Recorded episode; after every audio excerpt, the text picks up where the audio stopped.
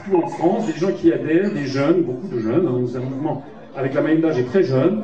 Et donc nous avons des, nous avons des, graphistes de talent. Euh, je pense à, par exemple à, Pierre qui se situe à, qui est à, Lyon, à Thomas qui est un Français expatrié qui est à Montréal, et puis à, Antoine qui, qui, est qui est à Paris et qui nous a fait ce dessin qui représente la Constitution de la Ve République, qui, comme vous le voyez, est passée dans un broyeur, vous savez, comme on a dans les, dans les secrétariats, avec marqué dessus Made in USA et puis le drapeau de l'OTAN et le drapeau de euh, l'Union euh, européenne. Alors, la Constitution de la République, c'est le thème général de cette conférence, c'est que nous allons examiner ensemble la plupart, pas tous, il y a 89 articles dans notre Constitution, mais la plupart des articles les plus importants, on va les examiner, si vous le voulez, ensemble, pour voir quelle en est l'application concrète. Hein. Ça, c'est la Constitution donc, qui a été approuvée, comme vous le savez, de la Ve République le 4 octobre 1958, avec le grand saut en cire de la euh, République. Il y a dans, cette Constitution ce que l'on appelle un préambule, un préambule que les constitutionnalistes appellent le bloc de constitutionnalité. Ça veut dire quoi? Ça veut dire que ce préambule fait référence à des textes qui ont, du fait qu'il y ait fait référence par la Constitution, ils ont donc la même valeur constitutionnelle que la Constitution. Je rappelle que la Constitution est la loi suprême des Français, qu'elle a été approuvée par référendum du peuple français en 1958, à une très large majorité, hein, de 72%, et donc c'est notre loi suprême. Donc il est intéressant d'examiner quelle est notre loi suprême. C'est d'ailleurs cette loi suprême qui est théoriquement chargée de faire respecter le Conseil constitutionnel. Le bloc de constitutionnalité, c'est ce préambule-là. Le peuple français proclame solennellement son attachement aux droits de l'homme et aux principes de la souveraineté nationale tels qu'ils ont été définis par la déclaration de 1789, donc la déclaration des droits de l'homme, confirmé et complété par le préambule de la Constitution de 1946, c'est-à-dire la Constitution de la quatrième République, ainsi qu'aux droits et devoirs définis dans la Charte de l'environnement de 2004. Ça, c'est un ajout postérieur à 1958, puisque notre Constitution a fait l'objet de nombreuses modifications. La dernière en date est datant du 23 juillet 2008, j'en reparlerai tout à l'heure, voulue notamment par M. Sarkozy. En vertu de ces principes et de celui de la libre détermination des peuples, le principe de libre détermination des peuples est également inscrit dans notre Constitution. C'est d'ailleurs un principe qui est fixé dans le droit international positif à la fois par la Charte des Nations Unies et par le pacte des droits civils et politiques des peuples du monde approuvé par acclamation de l'Assemblée générale des Nations Unies le 16 décembre 1966. La République offre au territoire d'outre-mer qui manifeste la volonté d'y adhérer une institution nouvelle fondée sur l'idéal commun de liberté, d'égalité, de fraternité, etc. Alors qu'est-ce qui est important? Tout est important. Chaque mot pèse dans un texte aussi condensé qu'une constitution bien faite. Mais ce qui est important, ce qui frappe d'abord, c'est les principes de la souveraineté nationale tels qu'ils ont été définis par la déclaration de 1789.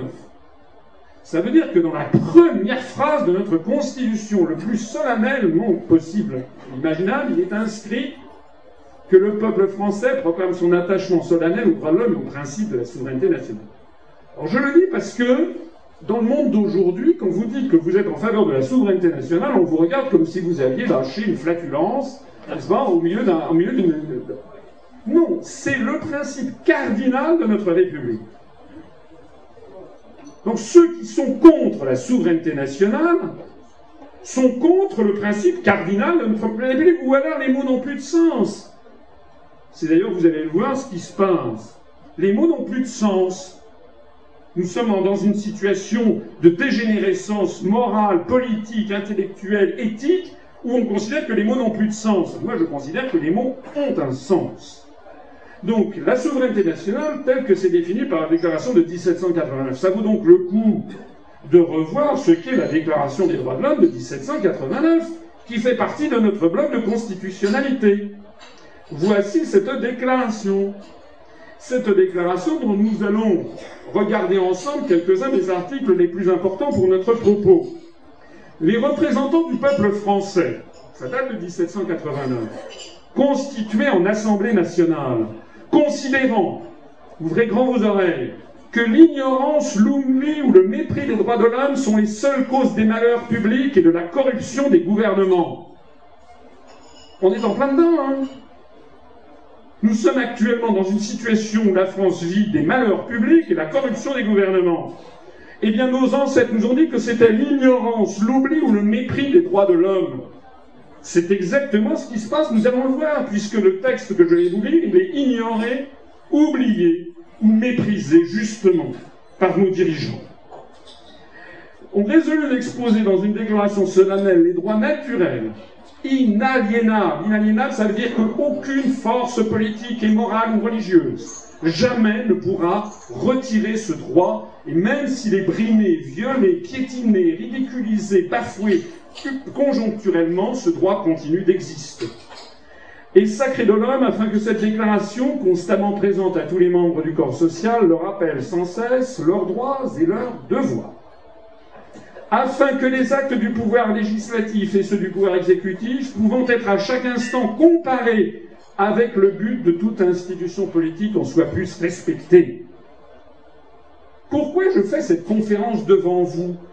Parce que je mets tout benoîtement en œuvre la Déclaration des droits de l'homme qui nous invite à comparer à chaque instant les actes du pouvoir législatif et du pouvoir exécutif avec justement la constitution qu'ils se sont donnée. C'est notre rôle.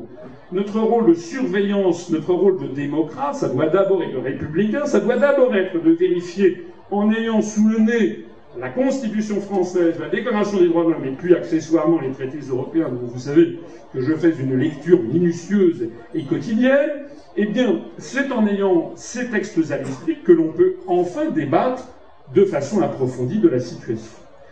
Afin que les réclamations des citoyens, fondées désormais sur des principes simples et incontestables, tournent toujours au maintien de la Constitution et au bonheur de tous.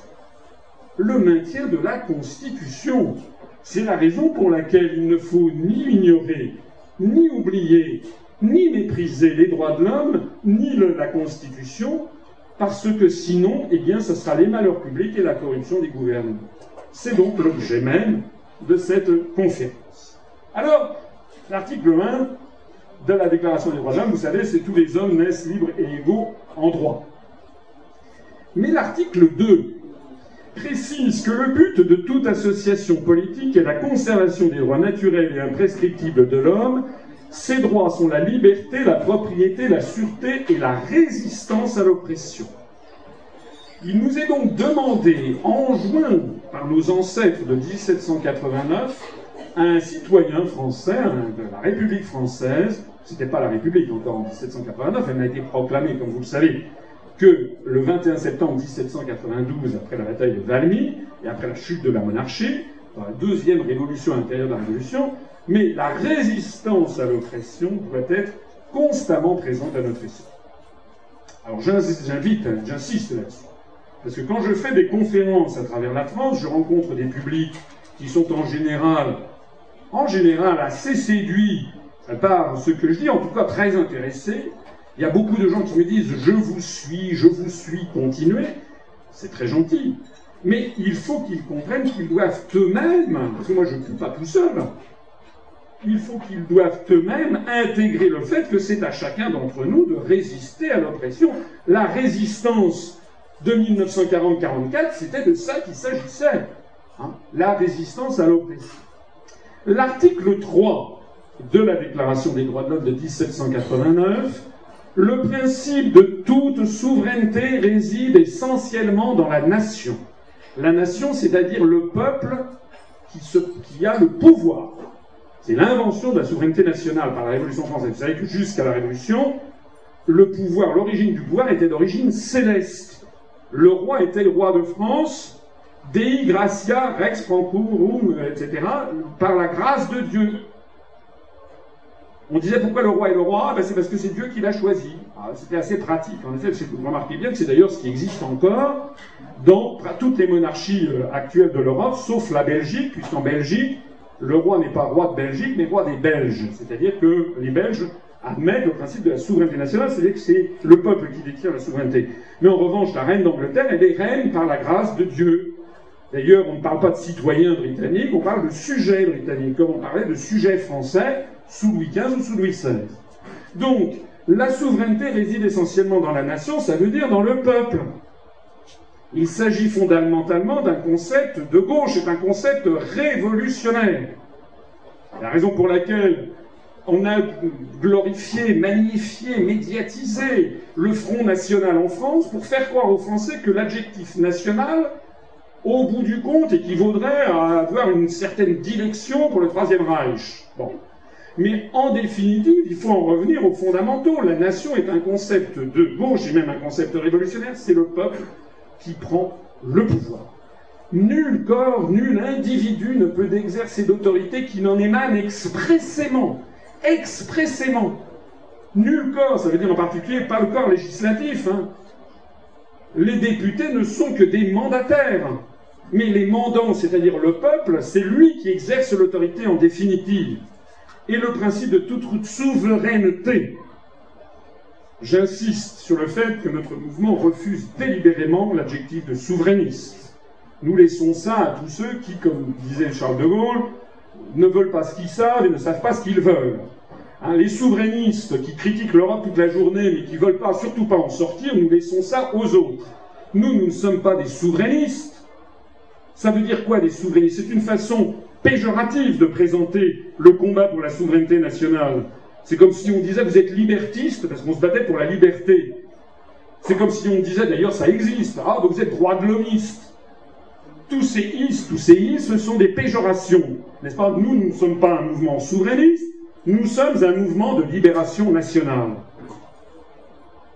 De la même façon que le Viet Cong au Vietnam n'était pas un mouvement souverainiste, c'était un mouvement de libération nationale. De la même façon qu'en Algérie, le FLN était un mouvement de libération nationale, on ne disait pas c'est des souverainistes. Donc l'adjectif de souverainiste participe, c'est une véritable une réflexion mentale que vous devez avoir, parce que tous les adjectifs et les mots qu'on vous a mis dans la tête depuis des années visent toujours le même objectif, c'est-à-dire à folkloriser ce combat. Non, la souveraineté nationale, le combat pour la souveraineté nationale, c'est un combat qui est fondamental et qui est un combat inaliénable et qu'aucune force jamais ne peut retirer. Alors si nul corps et nul individu ne peut exercer d'autorité qui n'en émane expressément, ça veut dire que le corps législatif, l'Assemblée nationale, n'a pas le droit d'exercer une autorité qui n'émane pas expressément de la nation. A fortiori, il n'a pas le droit de modifier le résultat d'un référendum. Cela signifie donc que depuis le référendum du 29 mai 2005, où la nation française a voté non à 55% à la Constitution européenne, la poursuite de la construction européenne viole l'article 3 de la Déclaration des droits de l'homme de 1789 parce que c'est le corps législatif qui a décidé contre le peuple français de poursuivre cette construction alors qu'il avait dit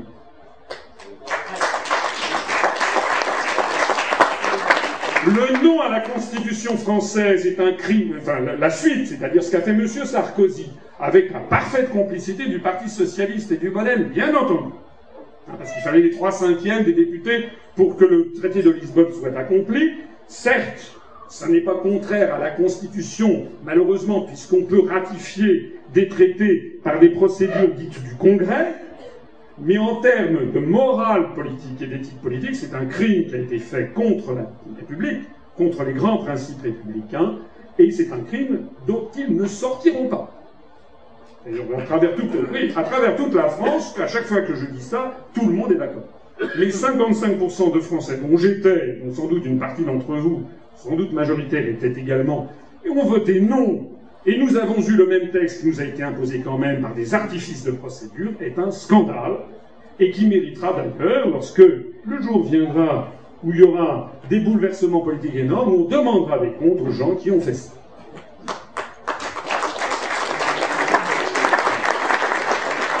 L'article 6 de la Déclaration des droits de l'homme. La loi est l'expression de la volonté générale. Tous les citoyens ont le droit de concourir personnellement ou par le représentant à sa formation. Elle doit être la même pour tous, soit qu'elle protège, soit qu'elle punisse. Tous les citoyens étant égaux à ses yeux, aux yeux de la loi, sont également admissibles à toute dignité, places et emplois publics, selon leurs capacités, d'où les concours administratifs, anonymes et gratuits, et sans autre distinction que celle de leur vertu et de leur talent. Ça veut dire quoi cet article 6 Ça veut dire qu'en particulier, le népotisme, vous savez, népotisme, ça vient de népos, le neveu. Hein, c'est une expression qui est née avec euh, les papes Alexandre VI Borgia, qui a placé toute sa famille, euh, ses, enfants, etc., ses maîtresses, euh, à des places en vue au Vatican sous la Renaissance. Le népotisme qui fait des ravages dans la société française contemporaine, dans tous les milieux. Il n'y a pas de milieu où il n'y a pas de fils d'archevêque, en particulier en politique. Moi, j'ai créé ce mouvement politique tout seul, à partir de zéro. Je n'ai pas hérité de ce mouvement politique. Hein, je ne suis pas la fille de mon père, si vous voyez ce que je veux dire. Je ne suis pas non plus quelqu'un. Je parle, oui, je parle effectivement de la SARL Le Pen, avec le père, la fille, le gendre, la petite fille. C'est quoi ça? Qu'est-ce que c'est que ce mouvement avec une SARL, avec toute une famille qui vit sur la bête? Qu'est-ce que c'est également que M. Delors, qui a placé sa fille, Mme Aubry, sa petite fille, Clémentine Aubry, est-ce que c'est républicain? Est-il républicain que M. Sarkozy ait placé Jean Sarkozy en orbite pour avoir des places éminentes au, Conseil général des Hauts-de-Seine?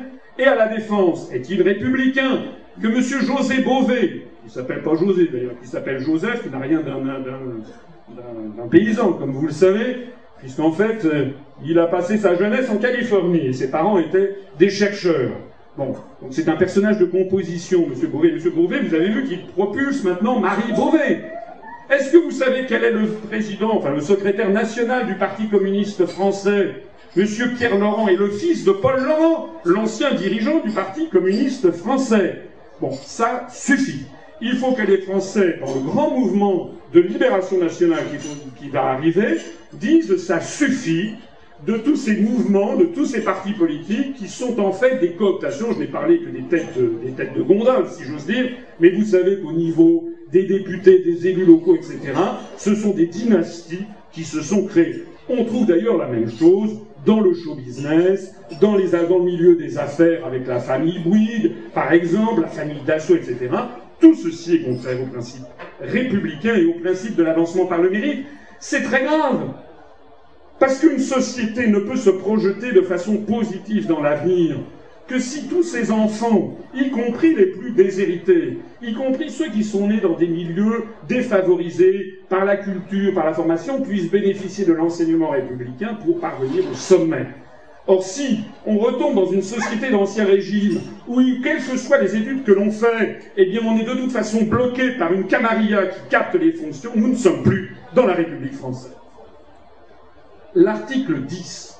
Nul ne doit être inquiété pour ses opinions, même religieuses, pourvu que leur manifestation ne trouve pas l'ordre public établi par la loi. L'article 11 la libre communication des pensées, des opinions et des droits les plus précieux de l'homme, tout citoyen peut donc parler, écrire, imprimer librement. Est-ce que vous croyez que la situation des médias français correspond actuellement à sa définition des articles 10 et 11 de la Déclaration des droits de l'homme de 1789 Actuellement, nous sommes dans un régime où les sanctions administratives ou professionnelles frappent, et j'en suis bien placé pour le dire, frappe tous ceux qui ne sont pas d'accord avec le dogme euro-atlantiste. Je connais maintenant suffisamment de hauts fonctionnaires qui me disent, en aparté, toute porte fermée, ça ne va plus, ça déconne, ça déraille, l'État ne marche plus, c'est en pleine déliquescence.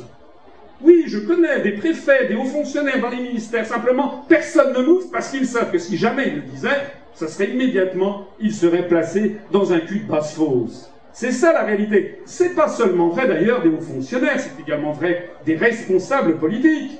Il ne faut pas que vous vous fassiez d'illusions, hein. Les ministres, ceux-ci, ceux du gouvernement précédent, de toute façon, il n'y a aucun changement de politique, puisque tout est décidé ailleurs. est décidé à Bruxelles, à Francfort ou à Washington.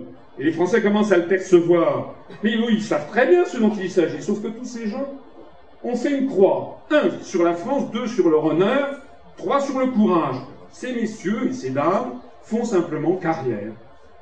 ils veulent avoir leur voiture avec le siège en cuir,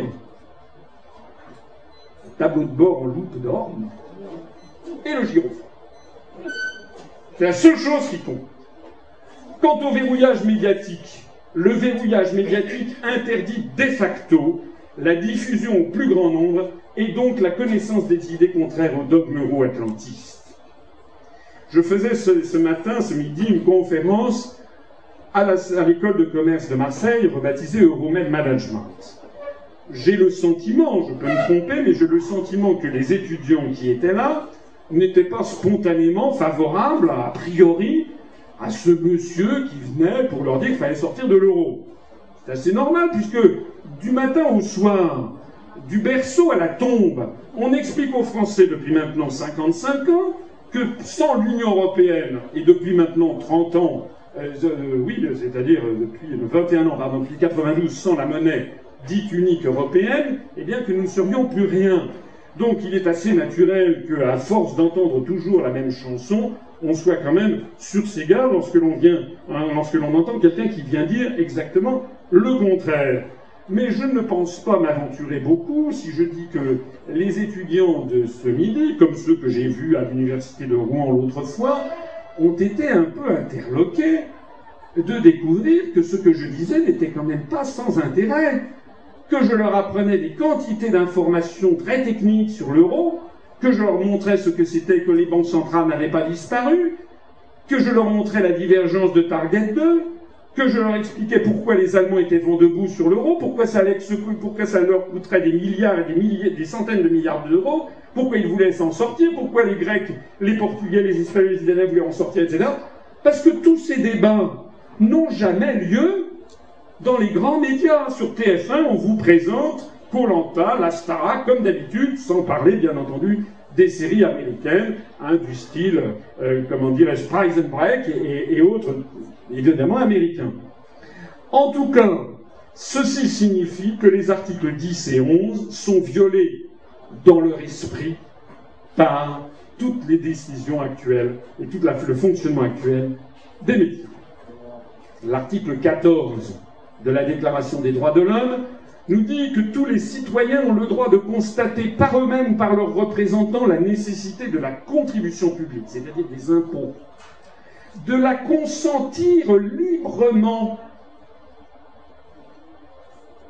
Tous les citoyens ont le droit de constater par eux-mêmes la nécessité de la contribution des impôts et de la consentir librement d'en suivre l'emploi et d'en déterminer la quantité, l'assiette, le recouvrement et la durée. C'est-à-dire que le citoyen de la République ne peut être forcé en rien, s'il ne l'a pas donné son accord, à fixer les impôts et à fixer leur utilisation.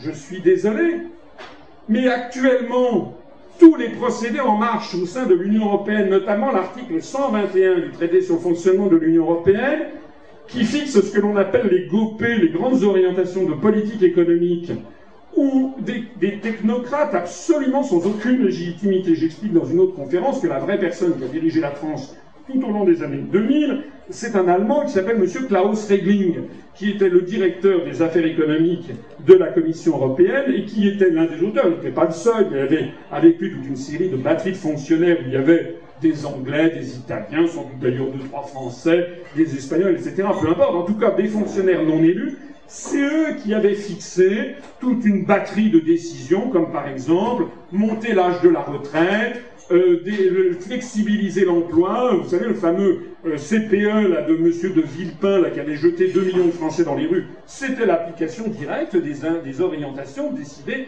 par la Commission. Je signale que le TSCG, le fameux traité sur la stabilité, la coordination et la gouvernance. Vous savez, monsieur, monsieur Hollande s'est fait élire l'année dernière en disant aux Français je vais renégocier le TSCG. Nous, on avait dit, on avait appelé à l'abstention, on avait dit de toute façon, il ne renégociera rien du tout. Vous ne pouvez pas renégocier un truc qui a déjà été ratifié ou signé par 27 États. On ne peut rien renégocier. Les gens qui vous disent oh, moi je vais renégocier, moi je vais faire ci, moi je vais faire ça, sont des gens qui vous mentent. Ce sont des gens qui piétinent la souveraineté nationale des 26 autres États. En plus, vous avez vu ce pauvre Hollande. Il n'a rien renégocié du tout. Bon. Il a menti aux Français. D'ailleurs, le titre ce soir du Monde, c'est qu'on a encore un autre mensonge hein, sur euh, la promesse, sur le. Mais non, c'est que c'était des slogans. Il savait très bien qu'il pourrait rien tenir de tout ceci. Ce pacte budgétaire européen, qui interdit désormais, sous peine de 2 milliards d'euros de pénalités à la France, qui ont été approuvés au Parlement européen par les députés de l'UMT, du Modem et du Parti socialiste. Hein. Ce qu'il faut bien comprendre, dans l'énormité de l'arnaque qui est faite aux Français, c'est que lorsque Sarkozy ou Veur, par exemple, faisait la réforme des retraites, vous aviez la gauche qui a appelé à descendre dans la rue pour taper sur Sarkozy et sur Wörth. Je suis pas là pour défendre Sarkozy et Wörth, que je mets dans le même panier. Mais le plus extraordinaire, c'est qu'au même moment, les députés PS à Bruxelles votaient les grandes orientations et la pénalité qui étaient à l'origine des décisions prises par le gouvernement français. Même comme ça que ça se passe. En attendant tout ceci, qui revient à retirer au peuple français le droit à consentir librement des impôts et de la destination, eh bien, se viole, mais ouvertement, hein, ouvertement l'article 14 de la Déclaration des droits de l'homme. Ou alors les mots n'ont aucun sens. Ou c'est un chiffon de papier. À ce moment-là, faut le dire. Il faut dire que la France n'est plus la patrie des droits de l'homme. La France, c'est la patrie des droits de l'homme transformés en chiffon de papier. L'article 16 précise que toute société dans laquelle la garantie des droits n'est pas assurée, ni la séparation des pouvoirs déterminée, n'a point de constitution. La séparation des pouvoirs. Je rappelle que le fonctionnement de l'Union européenne, où la Commission exerce à la fois des compétences législatives, elle est notamment la seule initiatrice des directives européennes. Elle a le monopole de l'initiative des directives qui sont des véritables lois européennes et des compétences exécutives, elle est le véritable gouvernement de l'Union européenne, eh bien le fonctionnement même de l'Union européenne viole l'article 16 de la Déclaration des droits de l'homme de 1789. Nous n'avons donc point de constitution. Je vous ai parlé du préambule. Nous allons maintenant entrer dans les détails des articles. Le préambule, c'était donc le bloc de constitutionnalité. L'article 1er, l'article 2, etc., définissent ensuite l'organisation des pouvoirs publics. Article 1er. La France est une république indivisible, laïque, démocratique et sociale. Elle assure l'égalité devant la loi de tous les citoyens sans distinction d'origine, de race, de religion. Elle respecte toutes les croyances, son organisation est décentralisée, ça cet ajout a été fait postérieurement sous Chirac, elle n'était pas dans la version d'origine. De même que ceci que j'ai mis en, un peu moins en, en, gris plus clair, la loi favorise l'égal accès des femmes et des hommes aux mandats électoraux et fonctions électives. Ça, c'est des ajouts qui ont été faits, postérieurement à 1958. Mais si l'on en revient à la phrase que j'ai surlignée en rouge, la France est une république indivisible, laïque, démocratique et sociale. Est-on sûr que la France soit une république indivisible? Je, me propose prochainement de faire une nouvelle conférence sur la question de la régionalisation. Mais il faut quand même savoir que nous sommes lancés, la France, sans que les Français n'en aient conscience. Mais conscience de la gravité des objectifs stratégiques qui sont derrière, dans un morcellement de plus en plus important de notre République, avec la création d'euro-régions, comme par exemple l'euro-région Pyrénées-Méditerranéenne, voulue par Bruxelles, pour développer une coopération systématiquement transfrontalière, pour systématiquement dégager le, Languedoc-Roussillon de Paris pour le rapprocher, par exemple, de la Catalogne espagnole, laquelle Catalogne, comme vous le savez, ça tombe bien, demande son indépendance de l'Espagne. L'euro-région Alpes-Méditerranée, où l'on force les gens de Provence-Alpes-Côte d'Azur de Rhône-Alpes à se rencontrer avec des homologues du Val d'Aoste, du Piémont ou de Ligurie, toujours dans le même objectif, qui est progressivement, ça n'a l'air de rien, et si vous protestez, on vous prend, on vous prend pour un jacobin. Il y a toujours l'insulte qui fuse. Si vous êtes populiste, vous êtes jacobin, vous êtes xénophobe, il n'y a jamais rien d'argumenté. Mais nous sommes en train de faire quoi? Nous sommes en train de détruire l'article 1er de la Constitution. La France est une république indivisible, avec notamment la solidarité nationale qui va avec. Là, c'est l'euro-région Aquitaine-Euskadi, c'est-à-dire le Pays Basque. Ici, c'est encore mieux. C'est le développement en tâche de léopard pour détruire les départements, avec, comme vous le voyez, la communauté urbaine de Lyon, la communauté d'agglomération du Pays Viennois, la communauté d'agglomération des Portes de l'Isère, la communauté d'agglomération de Saint-Étienne Métropole, qui vont bénéficier d'une gouvernance métropolitaine, où seront d'ailleurs concentrés le maximum d'argent, puisque les impôts locaux, ils sont importants, puisque les impôts locaux, effectivement, dans une grande ville comme Lyon, rapportent beaucoup d'argent. Et puis vous aurez par ailleurs des communes, les quelques communes restées seules, alors c'est le fondement même de la République, hein, la commune, eh bien elles, elles n'auront plus qu'à aller se faire cuire un œuf avec des impôts minables et ne bénéficiant plus d'aucune solidarité. Il y a actuellement un projet en Alsace de faire disparaître les deux départements alsaciens pour les fusionner en un seul, pour avoir une région, conformément aux orientations de la construction européenne. Parce que l'objectif, c'est celui-là. J'ai déjà eu l'occasion d'en parler j'en reparlerai, l'objectif de la construction européenne est de démanteler les États-nations qui pourraient encore résister à l'entreprise de domination géopolitique qu'elle recouvre. Il ne vous a pas échappé que l'Espagne est au bord de l'explosion, le Royaume-Uni ne se porte pas spécialement bien, puisqu'aux dernières élections européennes, le parti indépendantiste écossais est arrivé en tête des, voix euh, en Écosse. Vous savez que la Belgique euh, n'existe presque plus entre le pays flamand, le pays wallon et, Bruxelles. Vous savez qu'il y a des mouvements indépendantistes en Padanie, c'est-à-dire au nord de l'Italie. Et vous savez aussi qu'en France, eh bien, il y a constamment des mouvements qui se développent, notamment en Corse ou en Bretagne, au Pays Basque, et dont j'aurai l'occasion, sur lesquels j'aurai l'occasion de revenir.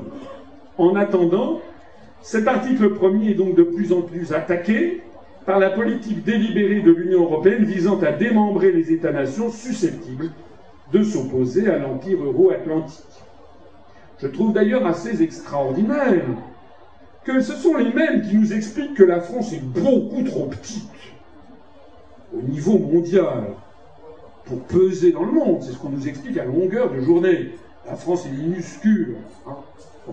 C'est un point entendu, paraît-il. Alors que nous sommes quand même la cinquième puissance économique mondiale, membre, l'un des cinq membres permanents au Conseil de sécurité des Nations Unies, l'une des très rares puissances nucléaires, l'un des très rares pays au monde dont la langue soit parlée sur tous les continents, le troisième domaine euh, maritime mondial. Enfin bref, si la France, avec tous ses atouts, est trop petite, je me demande ce que font sur les 193 pays membres des Nations Unies les 188 qui ont une économie plus petite que la nôtre.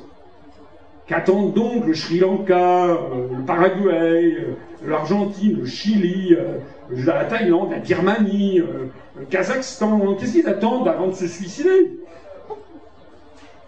Mais ce sont les mêmes qui nous disent que la France est trop petite, qui sont également les mêmes à nous expliquer que la France est trop grande. Nous sommes des impérialistes, vus de Quimper ou d'Ajaccio. Nous sommes, on présente quand même une particularité remarquable en France, c'est que nous sommes minables, mais alors minables de chez minables, vu de Washington, Pékin, on est ridicule. Il faut vite, vite, vite fusionner avec le Luxembourg et la Lettonie et Chypre pour être encore quelque chose. Mais vu d'Ajaccio et de Quimper, nous sommes des tyrans. En réalité, tout ceci, c'est toujours la même politique qui consiste à, désintégrer le niveau de l'État-nation de la République française, parce que, ben, on l'a vu en 2003 à l'Organisation des Nations Unies au Conseil de sécurité, lorsque la France s'est opposée aux États-Unis sur la guerre mondiale. Ben, les États-Unis ont décidé que la France, pas nouveau, la France devait être éliminée. Voilà. Parce que c'est la, stratégie de diviser pour régner, dont j'explique, le ressort dans la conférence sur la dictature qui se met en place. Titre premier, on poursuit la lecture de notre Constitution de la souveraineté. Vous avez remarqué quand même que ce mot de souveraineté revient constamment dans notre Constitution, dans notre texte suprême.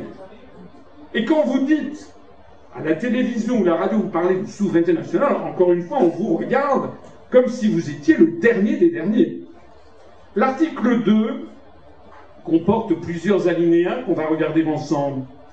La langue de la République est le français. Je suis désolé, mais il suffit de se promener dans les rues de France. J'allais dire, j'allais être un peu, je ne veux pas être désobligeant par les gens qui m'ont reçu ce matin. Et quand on arrive à l'école de commerce de Marseille, tout est écrit en anglais.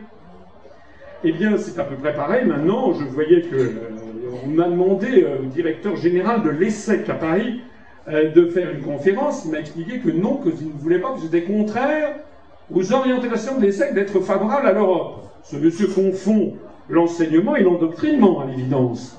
Je demandais simplement un débat contradictoire. On n'y a pas droit. Alors que l'ESSEC fait, diffuse à longueur d'années, il y a des mardis de l'ESSEC où on invite Monsieur Jacques Attali, qui vient dire le plus grand bien de l'Europe, Monsieur Giscard d'Estaing, etc., etc. Ça, c'est très bien.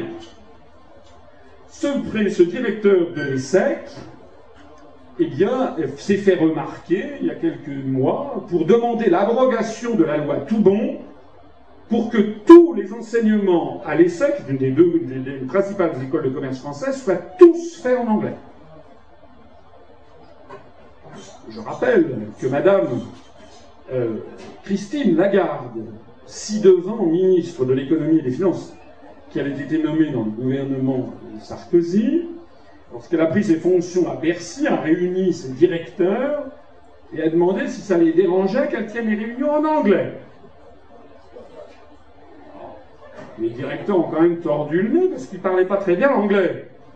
C'était pas pour des questions de principe. Ah oui, Madame le ministre. Madame Lagarde s'est en tout cas fait la spécialité de renvoyer les notes dans les services à noter en anglais. Il est vrai qu'elle est à peine française, puisqu'elle a passé toute sa carrière aux États-Unis d'Amérique. Elle était d'ailleurs proche euh, de Dick Cheney, donc des, des principaux dirigeants des conservateurs américains. Et personne n'a protesté. Il y a eu un entrefilet dans le canard enchaîné. Est-ce que vous vous rendez compte de l'état où nous en sommes réduits? Ça, c'est assez grave, c'est même très grave, puisque ça veut dire que c'est le cœur même de notre identité qui est attaqué désormais. Vous savez que depuis l'édit de Villers-Cotterêts de 1530 et quelques, je crois, euh, de François Ier, donc tous les textes juridiques en français devaient être en langue françoise. françoise. Depuis maintenant quelques deux ou trois ans, ça a été remis en cause à la demande de la Commission européenne. On peut désormais déposer en français des brevets dans une autre langue que la langue française, évidemment en anglais avec évidemment tous les problèmes que ça entraîne derrière, l'introduction du droit anglo-saxon, la nécessité d'ester en justice en langue anglo-saxonne, etc. C'est une véritable invasion. Vous vous rappelez ce qu'a dit Michel Serres, philosophe français, il y a quelques années, hein, lorsqu'il avait dit, excusez-moi, il y a désormais plus d'anglais dans les rues de Paris qu'il n'y avait d'Allemands sous l'occupation. Et c'est vrai. Si vous vous baladez dans Paris, c'est d'ailleurs vrai dans la plupart des grandes villes de France, vous pouvez comptabiliser, je vous invite à le faire, entre les happy hours, entre les breakfasts, entre toutes les enseignants, etc., vous découvrirez que c'est une véritable invasion. Nous devrions prendre conseil et modèle sur nos cousins québécois qui, eux, savent ce qui se cache derrière. Hein, parce que c'est toujours le même sens. L'article, donc l'article 1, la langue de la République et le français, est violé par le non-respect de la loi Toubon et par l'approbation tacite des dirigeants politiques et économiques. Article 2, alinéa 2. Oui, ça c'était la citation de Michel Serres dont je parlais à l'instant. Philosophe et académicien français interviewé par Michel Polaco sur France Inter en décembre 1993. Je pense qu'aujourd'hui, il y a sur les murs de Paris plus de mots anglais qu'il n'y avait de mots allemands pendant l'occupation. Et ça, c'est quand même sous la responsabilité de ceux qui, veulent bien le mettre, parce qu'il n'y a pas de troupes d'occupation aujourd'hui. Je les appelle des collabos. L'article 2, j'y reviens, alinéa 2. L'emblème national est le drapeau tricolore bleu, blanc, rouge. Eh bien là aussi, c'est violet, puisque désormais, tous nos chefs d'État, systématiquement, à toute intervention qu'ils font, se produisent devant un drapeau qui n'est plus bleu, blanc, rouge, mais qui est bleu, blanc, rouge, bleu aux étoiles d'or. Je renvoie à ma conférence sur l'histoire de France pour que vous compreniez dans sa profondeur historique ce que signifient ces étoiles d'or qui sont la, la résurgence du principe de la souveraineté de droit céleste, c'est-à-dire de la souveraineté qui s'oppose au peuple. C'est la même filiation héraldique que les fleurs de lys ou que les abeilles d'or du drapeau napoléonien, c'est le pouvoir volé au peuple. C'est de ça qu'il s'agit. C'était d'ailleurs, comme je le montre, la Francisque de Pétain, c'était justement un drapeau bleu, blanc, rouge avec les étoiles d'or de bâton de maréchal. Je vous y renvoie. Je signale, j'aime beaucoup les pays d'Europe. Je les connais presque tous. J'ai d'ailleurs une belle-sœur britannique. Et je, vais de temps en temps au Royaume-Uni. Eh bien, je peux vous assurer qu'au Royaume-Uni, aucun bâtiment public ne porte jamais le drapeau bleu aux étoiles. Jamais un jour, j'ai fini par me poser la question, c'est quand même bizarre, nous en France, sur toutes les mairies, sur tous les ministères, etc., pas le ministère de l'Intérieur d'ailleurs, j'ai remarqué, ils traînent les pieds. Mais nous, on se ramasse le drapeau de la Sainte Vierge de l'Apocalypse, vous savez quelle est l'origine de ce drapeau, en Angleterre, rien. Donc j'ai fini par poser des questions et on m'a répondu que ça, ça serait puni par la loi parce que c'était un drapeau qui serait considéré comme un drapeau publicitaire peut se demander d'ailleurs au passage ce que c'est qu'un mariage. Imaginez, messieurs, que vous soyez mariés avec votre femme, mesdames avec votre mari, et que l'Angleterre étant entrée dans euh, la communauté économique européenne en 1972, c'est-à-dire il y a quand même donc 41 euh, ans, euh, donc imaginez qu'après 41 ans de mariage, votre femme ou votre mari refuse de porter son alliance et continue à partir avec le voisin du dessus en vacances. Vous en penseriez quoi? L'article 2, alinéa 3, l'hymne national est la Marseillaise. Alors, tout comme le drapeau bleu-blanc-rouge est devenu par ailleurs suspect aux yeux, des Français, si vous sortez un drapeau bleu-rouge, à la seule exception, si ça se passe, il y a une période, il y a une toute petite période, c'est lorsqu'il y a la Coupe du Monde de foot. Alors on a le droit. Mais en dehors de cette toute petite période, et de Jeux Olympiques, donc ça arrive en gros une fois tous les 4 ans. Mais en dehors de cette période de quelques jours, si vous sortez un drapeau bleu, blanc, rouge, faites attention à vos abattis. Hein. Je le sais d'autant plus que lorsque j'ai créé ce mouvement, j'avais, je ne suis pas un graphiste né, je n'ai pas beaucoup de talent en la matière, j'avais inventé un, logo où on voyait la statue de la place de la République à Paris avec un drapeau bleu, blanc, rouge. Que n'ai-je pas fait lorsqu'on a commencé à distribuer les tracts? Quand je dis on, c'était moi, on était deux, on était trois. Eh ben, il y a un début à tout. Eh bien, il y avait plus de un passant sur deux, place de la gare de gare du Nord, voyant le tract, disait Ah non, vous êtes des fachos. Le drapeau de la Révolution française est devenu, dans le peuple français, le symbole du fascisme. Par l'orchestration délibérée, promue, continuelle depuis 1983 du Front National. Alors l'hymne national et la Marseillaise, c'est pareil. On vous fait croire que la Marseillaise est un hymne, euh, bon, pas joli joli. Alors je vous rappelle que non seulement euh, euh, que c'est ridiculisé et diabolisé. On n'ose plus chanter la Marseillaise. Je signale que par exemple dans les écoles américaines, toutes les écoles américaines, tous les jours, dans les écoles maternelles, les écoles primaires, etc., on dresse sur un mât, sur la hampe, le drapeau de Stars and Stripes, le drapeau américain, et il y a le Pledge of Allegiance, hein, où tous les enfants, depuis l'âge de 5 ans, jurent en fidélité aux États-Unis d'Amérique, une nation placée sous la protection de Dieu. Comme ça que ça se passe hein, chez McDonald's. Ceux qui vous vantent les États-Unis d'Amérique ne vous en vantent qu'une petite partie. La petite partie consistant à détruire la France, à mépriser la France. Mais si on voulait faire une transposition terme à terme de ce que font les États-Unis, il y aurait sacrément des surprises. Je ne le souhaite pas d'ailleurs. Alors l'hymne national et la Marseillaise. Je voudrais revenir et tordre le cou, une fois pour toutes, sur la désinformation concernant la Marseillaise. Je rappelle je rappelle que la République était en armes en 1792, puisque, comme vous le savez, l'Europe, l'Europe a toujours été un principe réactionnaire. L'Europe coalisée s'est coalisée avec les nobles émigrés, toutes les cours européennes s'étaient mobilisées, notamment à partir de Coblence, pour aller mater la Révolution française. Il y a donc eu l'appel au peuple en armes pour aller sauver la République. C'est dans cette euh, conjoncture qu'intervient la création de la Marseillaise. Par Rouget de Lille, ça c'est un tableau d'Isidore Pils sous la Restauration, c'est pas un drapeau contemporain, c'est un, tableau un peu postérieur, c'est ce qu'on appelle le chant de l'armée du Rhin. Pourquoi? Ben Parce que ce sont des troupes marseillaises, je suis content d'en parler, à Marseille, qui, ont, qui se sont mobilisés du peuple pour aller défendre la République, pour aller se battre dans ce qu'on appelait l'armée du Rhin pour aller se battre contre les troupes européennes coalisées contre la République.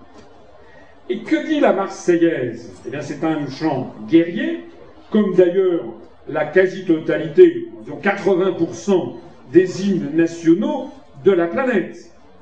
Allez regarder, par exemple, l'hymne national américain, qui est un hymne national qui chante la guerre contre les Britanniques, n'est-ce pas, pendant la guerre d'après la, d'après l'indépendance, ils se sont battus avec les Britanniques pour l'indépendance pour essayer de mettre la main sur les provinces du Canada.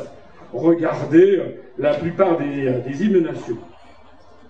Regardons la Marseillaise. Le premier couplet Allons enfants de la patrie, le jour de gloire est arrivé. Contre nous de la tyrannie, l'étendard sanglant est levé. Entendez-vous dans les campagnes mugir ces féroces soldats Ils viennent jusque dans vos bras, égorger vos fils et vos compagnes. Ça veut dire quoi? Ça veut dire que l'étendard de, contre nous de la tyrannie, l'étendard sanglant est levé, c'est une inversion euh, poétique. Ça veut dire l'étendard de la tyrannie est levé, c'est-à-dire les tyrans se lèvent contre nous, les forces de l'Europe coalisée, l'étendard est sanglant. Il est plein de sang. Du sang de qui? Du nôtre. Ce pas les troupes de Nosferatu. S'agit donc de la... Les Européens sont pleins de notre sang. Entendez-vous dans les campagnes ugir ces féroces soldats, les féroces soldats des émigrés de Coblence ou bien de l'Europe coalisée? Ils viennent jusque dans vos bras égorger vos fils et vos compagnes. Ce sont les Français, les révolutionnaires qui se font égorger. C'est leur sang à eux qui coule. Couplet numéro 2. Que veut cette horde d'esclaves, de traîtres, de rois conjurés? Euh, J'ai envie de la transposer à l'époque contemporaine, cette euh, Marseillaise. Ça donnerait à nos enfants de la patrie, le jour de gloire est arrivé, contre nous de la tyrannie européiste, euh, la Commission européenne ou les directives européennes sont édictées. Hein, entendez-vous dans les campagnes euh, mugir euh, ces féroces euh, directives hein, Ils viennent jusque dans vos bras licencier vos fils et vos compagnes. Hein, que veut cette horde d'esclaves, de traîtres, de rois conjurés, de traîtres ou de présidents de la République complètement phagocytés? Pour qui ces signobles entaves, c'est faire dès longtemps préparer Français pour nous à quel outrage, quel transport il doit exciter c'est nous qu'on ose méditer de rendre à l'antique esclavage, il n'y a rien à, changer en fait. Le couplet numéro 3. Quoi des cohortes étrangères feraient la loi dans nos foyers? Quoi Des commissaires européens feraient la loi dans nos foyers? Quoi Ces phalanges mercenaires terrasseraient nos fiers guerriers? Quoi Ces marchés financiers licencieraient nos fiers ouvriers? Grand Dieu, par des mains enchaînées, nos fronts sous le joug se ploieraient, de villes despotes deviendraient les maîtres de nos destinées. Grand Dieu, par des mains enchaînées, nos fronts sous la dette se ploieraient. Goldman Sachs deviendrait les maîtres de nos destinées. Il n'y a presque rien à changer. Hein. Alors, bien sûr, il y a le refrain. Il y a le refrain avec qu'un sang impur abreuve nos sillons. Alors c'est ça qui fait que des grandes consciences morales ont expliqué que c'était très très mal, etc.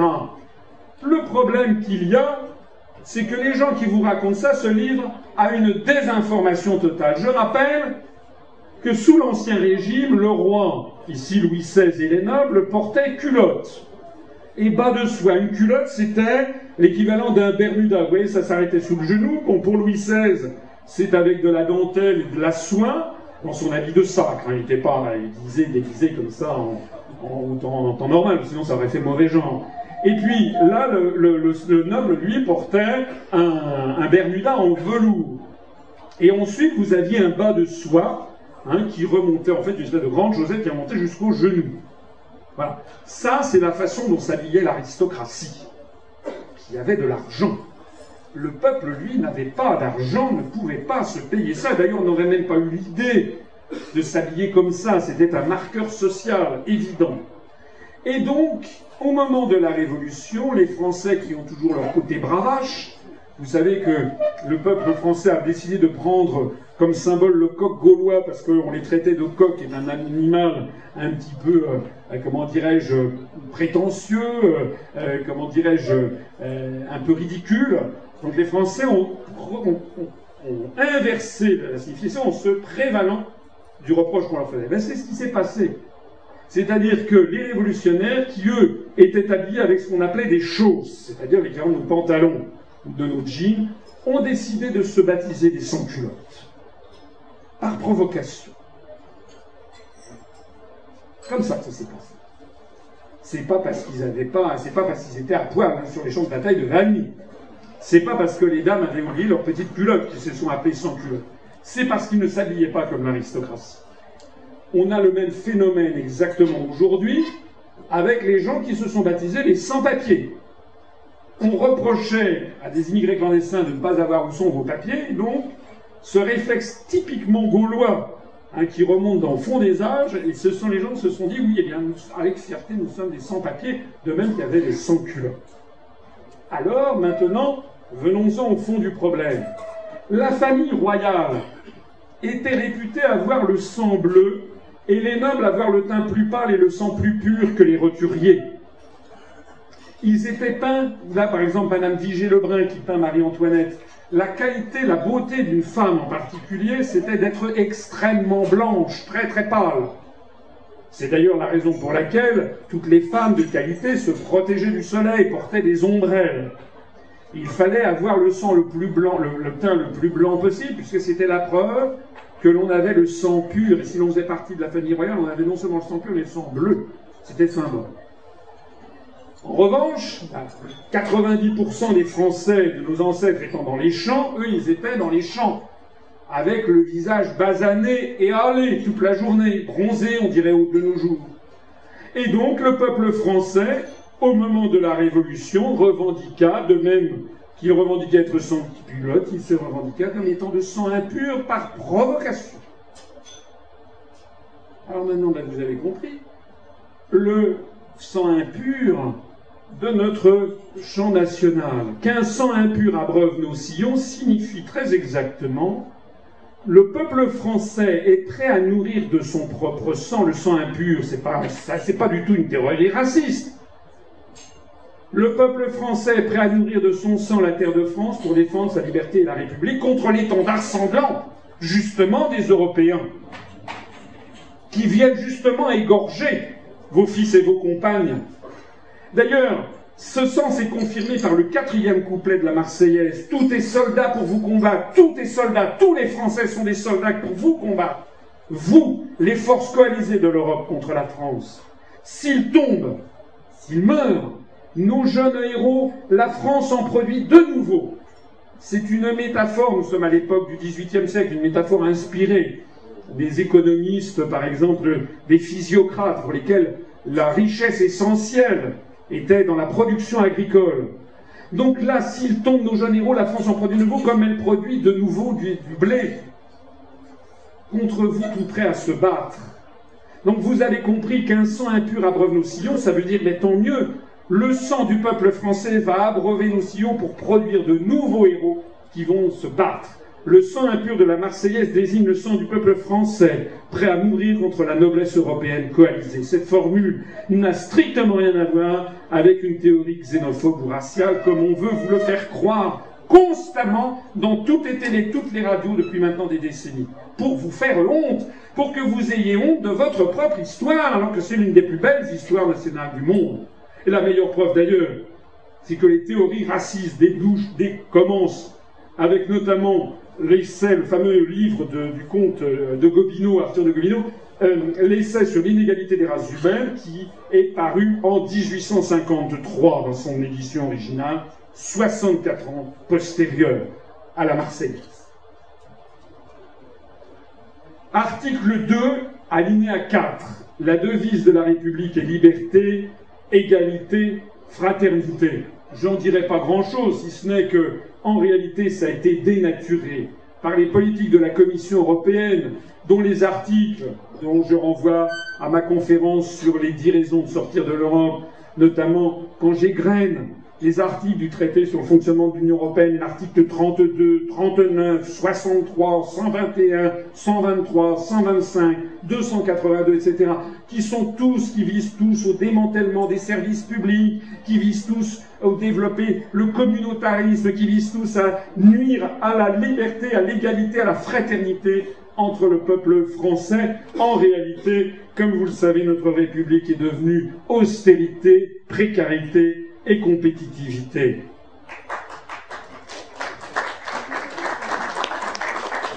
Article 2, dernier alinéa, son principe est gouvernement du peuple, par le peuple et pour le peuple.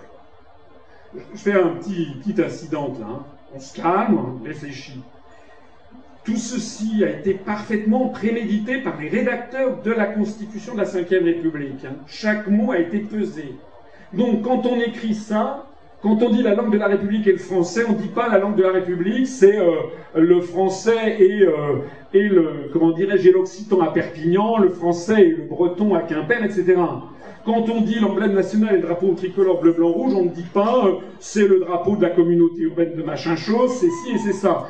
Quand on dit son principe est gouvernement du peuple par le peuple et pour le peuple, ça veut bien dire quelque chose, notamment le pour le peuple.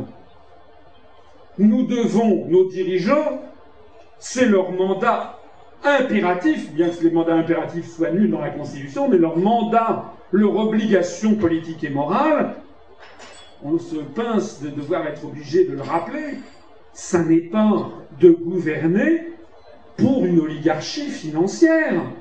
Ça n'est pas de gouverner parce que Goldman Sachs, JP Morgan, la Générale, la BNP ou je ne sais pas qui, ou la Commission européenne ou les marchés financiers ont frémi Rappelez-vous ce qu'avait dit avec euh, non sans grandeur Charles de Gaulle, qui avait dit la politique ne se fait pas à la corbeille. À l'époque, il y avait ce qu'on appelait une corbeille. Les bourses maintenant ont été dématérialisées, mais il y avait une corbeille physiquement, c'est-à-dire un, cercle autour duquel se faisaient les transactions. Il faut quand même que nous ayons des dirigeants qui un jour se disent, se ressaisissent et disent mon pouvoir, je le tiens du peuple français, je dois, je dois faire le gouvernement du peuple par le peuple, je ne suis que leur représentant et pour le peuple pas pour l'oligarchie. Alors j'insiste quand même, j'y reviens, sur les résultats du référendum du 29 mai 2005, avec 55% de non. Qu'est-ce que ça veut dire s'il y a 55% de non et qu'on impose quand même, en changeant deux points virgule, le texte même, en le faisant ratifier par, comme je le disais tout à l'heure, le corps législatif, eh bien, ceci signifie que ce principe de gouvernement du peuple par le peuple et pour le peuple est tout simplement violé. Les suites données au référendum, par exemple, mais également la complaisance systématique et l'application systématique des décisions voulues par une oligarchie. Article 3 de notre Constitution précise la souveraineté nationale. Vous voyez, on y revient encore.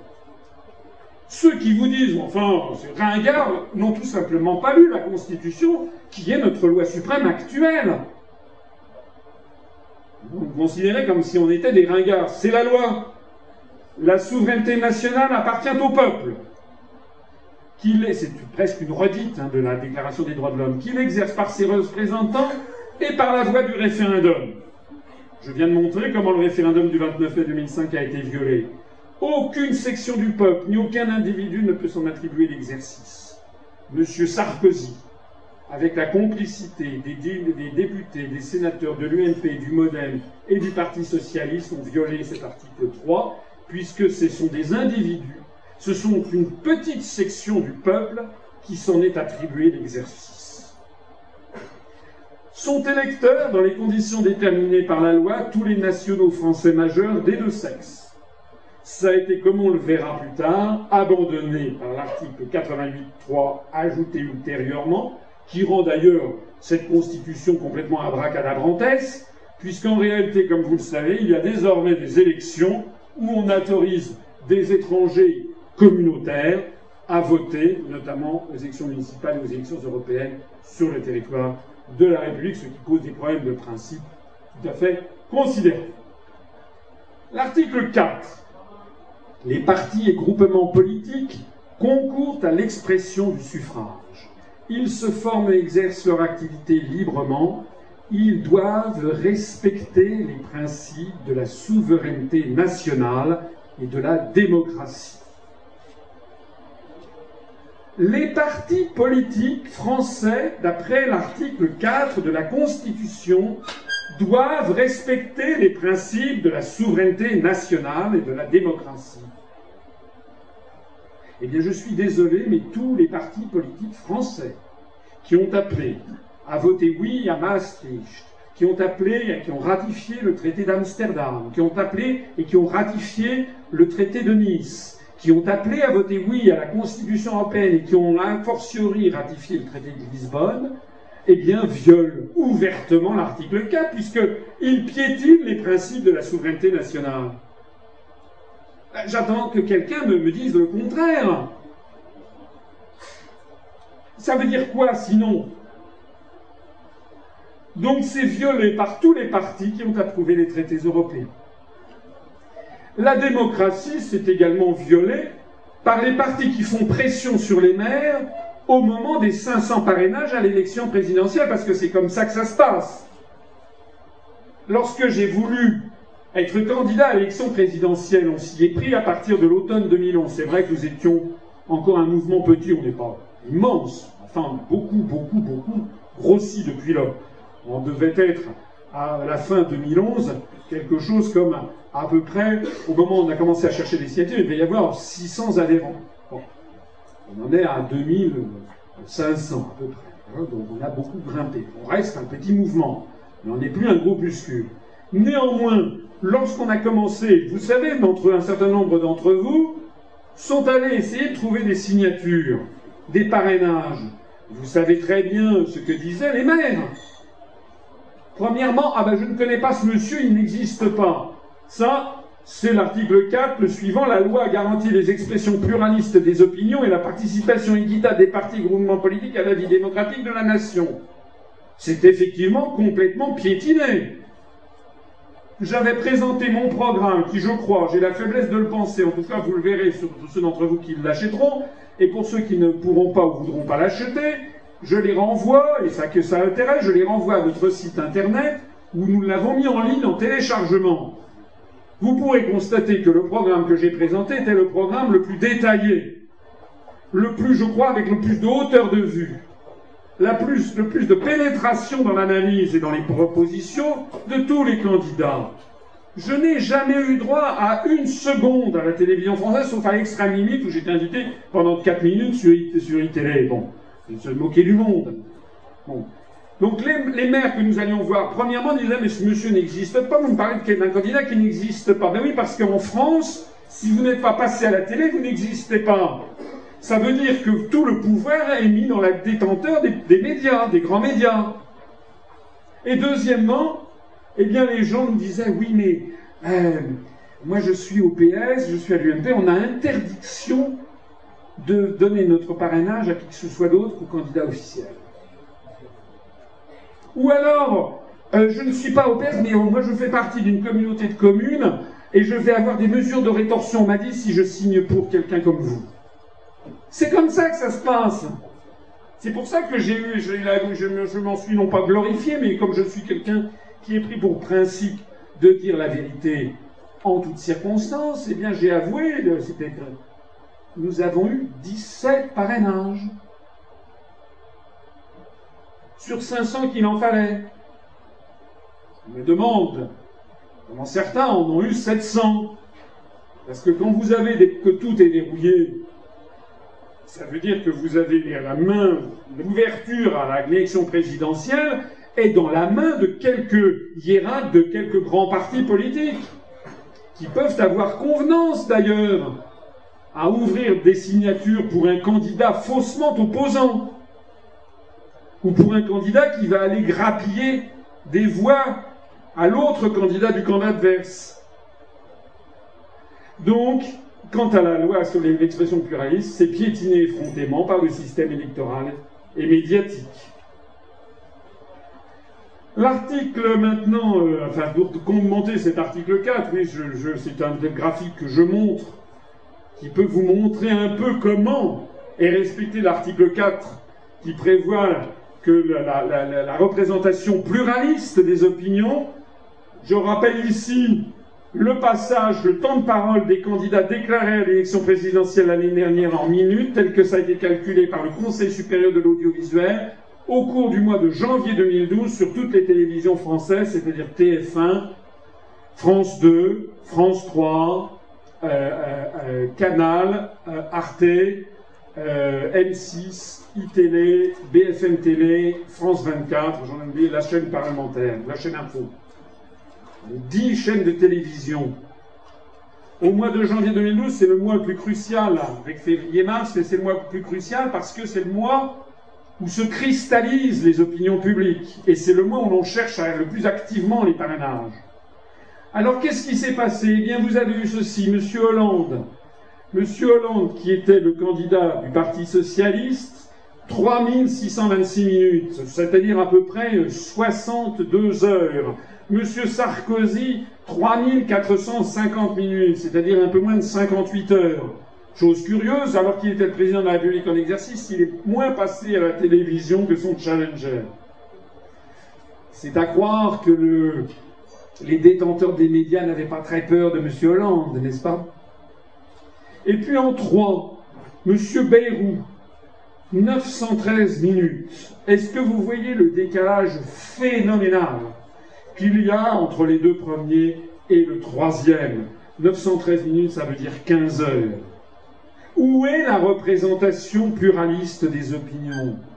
Les médias se comportent comme si la Constitution de la République française avait prévu que seul le candidat présenté par l'UMP et par le Parti socialiste peuvent gagner les élections présidentielles. Il devrait introduire ça comme article dans la Constitution, ça serait au moins plus clair. Hein. En 4, Madame Le Pen, 722 minutes, 12 heures, ce qui est peu par rapport à Sarkozy et à Bayrou. Mais ce qui n'est pas si mal comparé aux autres. C'est à croire que Madame Le Pen ne fait pas si peur que ça et que son instrumentalisation sert beaucoup d'intérêt. Monsieur Mélenchon ensuite, avec 568 minutes, c'est-à-dire un peu moins de 10 heures. Et puis Madame Eva Joly, 484 minutes, c'est-à-dire 8 heures. Et puis Monsieur Hervé Morin, du nouveau centre. On a oublié qui c'était, on ne perd rien d'ailleurs. Mais enfin, il m'avait dit qu'il serait candidat. Il n'avait d'ailleurs, à ma différence, moi à l'époque, j'avais présenté un programme qui fait 5 heures de rang sur vidéo, qui tourne toujours, on est à 100 000 visionnages. Hein. Il y a des gens qui le découvrent et qui disent Tiens, mais c'est qui ce type qui avait un programme qui était quand même pas mal Bon. Monsieur Morin n'avait rien fait, mais simplement il a eu droit à 202 minutes, c'est-à-dire à peu près 3 heures et demie. Et puis Monsieur de Villepin, 186 minutes. C'est-à-dire 3 heures. J'aimerais que quelqu'un m'explique pourquoi Monsieur de Villepin, qui dans toute cette ribambelle était le seul ancien Premier ministre à se présenter à l'élection présidentielle.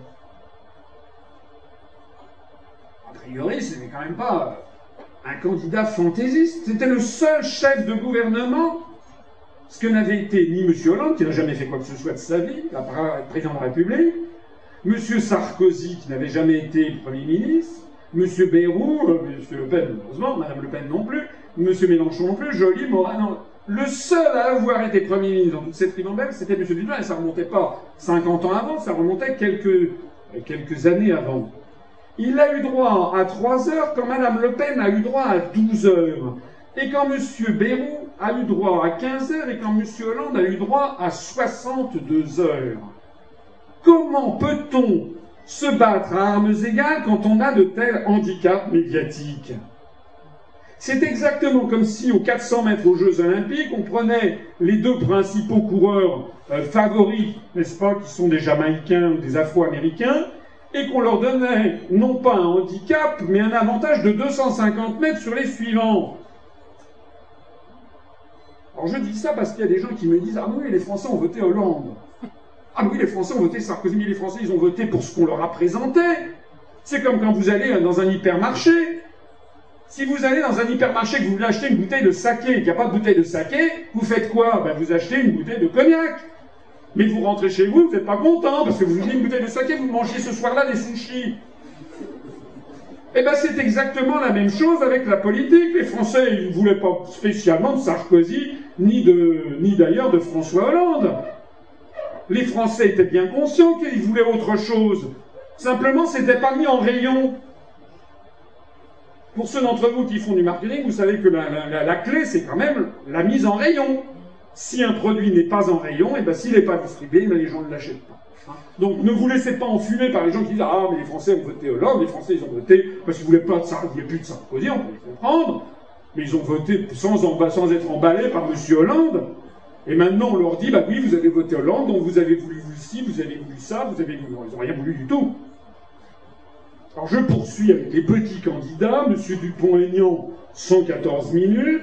Madame Artaud, 107 minutes. Je rappelle que c'était la candidate extraordinaire de lutte ouvrière. Madame Boutin, Madame Boutin a eu droit à 101 minutes avant de se retirer de la course. Bon, Madame Boutin, vous savez quel est le parti de Madame Boutin? C'est le PCD, le Parti chrétien-démocrate. Elle annonce sans rire sur Wikipédia, parce qu'elle a droit à une notice Wikipédia, vous savez que nous, nous sommes interdits de notice Wikipédia français, elle a droit, elle annonce 9500 adhérents. Moi, je n'en ai jamais vu à l'horizon. Je peux me tromper, mais à mon avis, il faut retirer deux zéros. Je pense qu'elle a 95 adhérents. Ensuite, il y a Madame Lepage. Madame Lepage, savez-vous quel est le parti politique de Madame Lepage?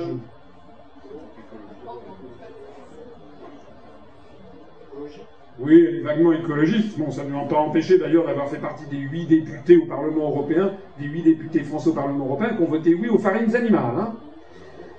Je, vais, sortir demain un petit article dont je vous dis grand bien à l'avance sur ces questions. Madame Lepage est à la tête d'un parti qui s'appelle CAP 21. Vous savez ce que ça veut dire CAP 21 Son objectif est d'avoir 21 adhérents. Elle a eu droit à 92 minutes.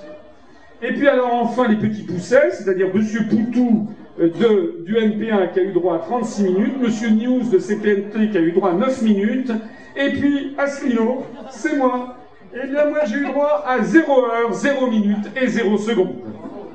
Et après, et après on vient me dire, ah oui, mais il n'a pas eu ses signatures, vous êtes des gens foutres. Comment peut-on avoir des signatures lorsque l'on est barré de tous les médias? Au passage, deux choses. Ça prouve que les gens qui passent beaucoup dans les médias, quand je dis beaucoup, c'est à partir euh, au-delà, en l'espèce, ça va jusqu'à euh, Madame Eva Joly. S'ils passent beaucoup dans les médias, c'est qu'il y a une raison. C'est qu'ils servent. Sinon, on ne les ferait pas passer. Le fait que M. de Villepin soit passé quatre fois moins que Mme Le Pen, ça veut dire que Mme Le Pen, elle sert les intérêts, les intérêts du système, contrairement à ce que croient ses électeurs, alors que M. Villepin, lui, était placé sous suspicion justement pour avoir commis le crime d'appeler à de ne pas voter en faveur de l'intervention militaire en Irak. Les gens qui tiennent les ficelles savaient tout ça.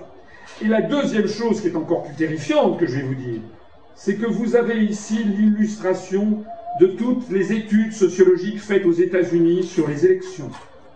On a découvert aux États-Unis qu'il y a une corrélation presque parfaite entre l'exposition médiatique et le résultat aux élections, quoi que vous puissiez dire et faire. Or, vous avez exactement ici l'arrivée dans l'ordre au premier tour de l'élection présidentielle, à l'exception de Beyrouth, mais c'était seulement sur le mois de janvier. Au mois de février et au mois de mars, Beyrouth est passé à la trappe, donc il a rétrogradé.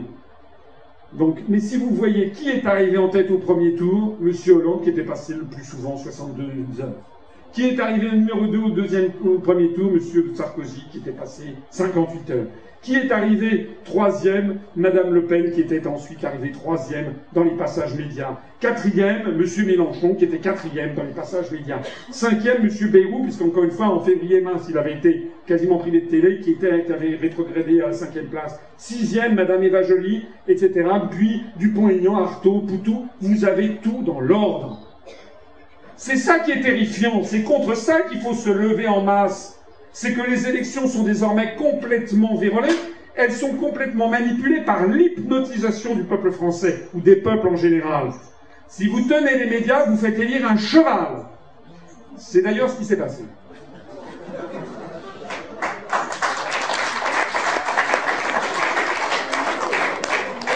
Alors on en vient.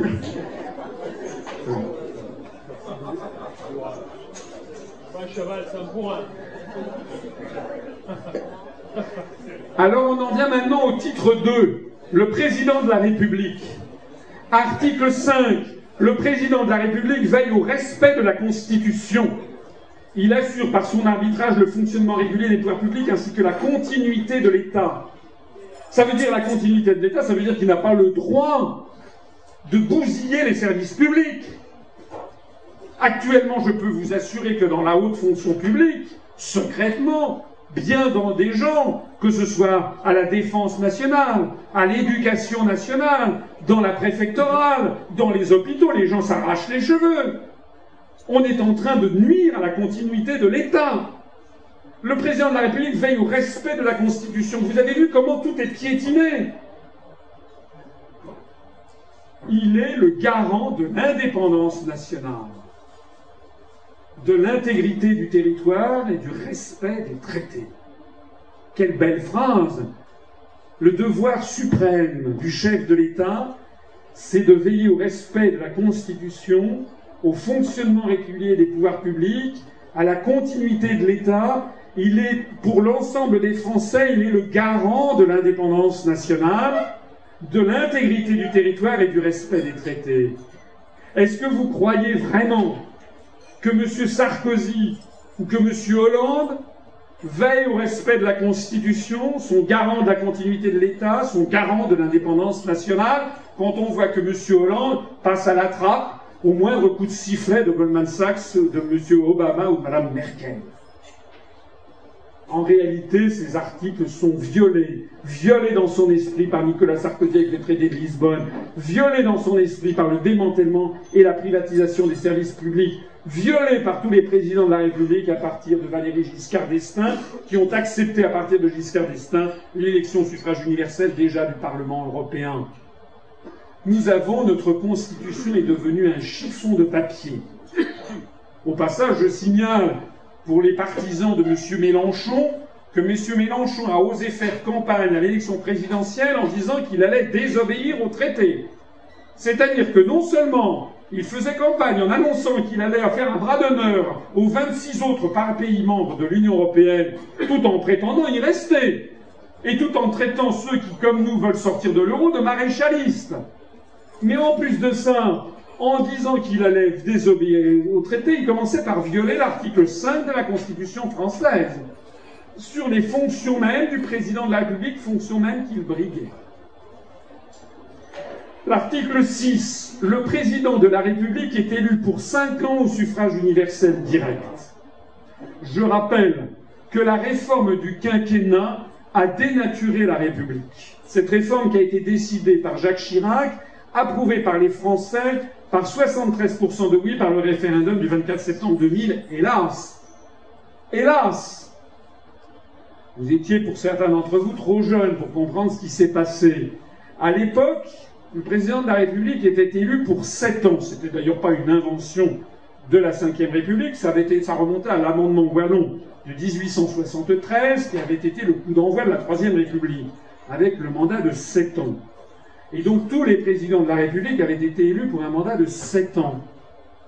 Alors M. Chirac a expliqué que c'était pas moderne, qu'il fallait beaucoup plus moderne faire un mandat de cinq ans. Évidemment, comme tous les Français ont entendu ça en boucle à la télé, ils se sont dit, bah oui, on va changer, ça permettra de changer de tête plus facilement. Ça, c'est un raisonnement, excusez-moi de le dire, mais c'est un raisonnement primaire. Je voudrais quand même rappeler la logique profonde de la Ve République. La Ve République avait très intelligemment prévu de distinguer l'action stratégique de l'action tactique. La réflexion et l'action stratégique était dévolu au président de la République, qui avait un long mandat de sept ans qui lui permettait d'échapper aux contingences de l'action quotidienne et de se consacrer à l'analyse économique et géopolitique pour être, comme disait De Gaulle, le garant de l'essentiel. Il ne devait pas se mêler des problèmes au quotidien. C'était un stratège qui devait réfléchir à tous ceux qui voulaient essayer de mettre à mal l'indépendance et la souveraineté nationale. Et il y avait la réflexion et l'action tactique étaient, elles, dévolues au Premier ministre, chef du gouvernement, qui bénéficiait d'un mandat qui n'était pas fixé dans la Constitution, mais qui était plus court, puisque les élections législatives, les députés pouvant renverser le Premier ministre, faisaient que les mandats étaient au maximum de cinq ans, même s'ils pouvaient être renouvelés. Historiquement d'ailleurs, le mandat des premiers ministres français a varié d'Édith Cresson dix mois, il faut dire qu'elle a fait preuve d'une incompétence tellement pharaonique que François Mitterrand s'en est débarrassé rapidement, à six ans pour Georges Pompidou qui avait été renommé après des législatives. Et ceci, il, devait conduire l'action du gouvernement au quotidien, donc c'était lui, le Premier ministre, qui se ramassait, si j'ose dire, l'impopularité. C'était la diarchie, comme on dit, la dualité des têtes au sommet, qui avait été très intelligemment conçue pour qu'il y ait quelqu'un qui soit le fusible, celui qui prenne l'impopularité euh, inhérente à toute action publique au quotidien, avec au-dessus un stratège qui était protégé par le Premier ministre et qui lui réfléchissait à la destinée de la France. C'est tout ceci que le passage au quinquennat a saboté, puisque de coup du coup le pouvoir du chef de l'État a été saboté, notamment son pouvoir de s'opposer à l'oligarchie financière euro-atlantiste.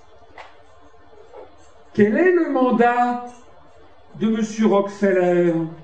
Quelle est la durée de son mandat? Quelle est la durée du mandat du président de Goldman Sachs ou de JP Morgan? Ce sont des durées illimitées. Quelle est d'ailleurs la durée du mandat du président de la Banque Centrale Européenne? Huit ans. On a fixé le mandat du président de la BCE à 8 ans dans le traité de Maastricht. On a expliqué aux Français qu'il avait besoin de temps justement pour viser des sujets stratégiques et ne pas être victime de l'impopularité.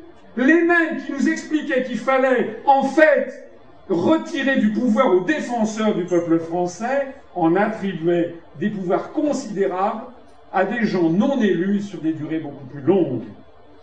Le résultat, c'est que le président de la République est devenu en fait un Premier ministre qui n'a plus le temps de réfléchir à la stratégie.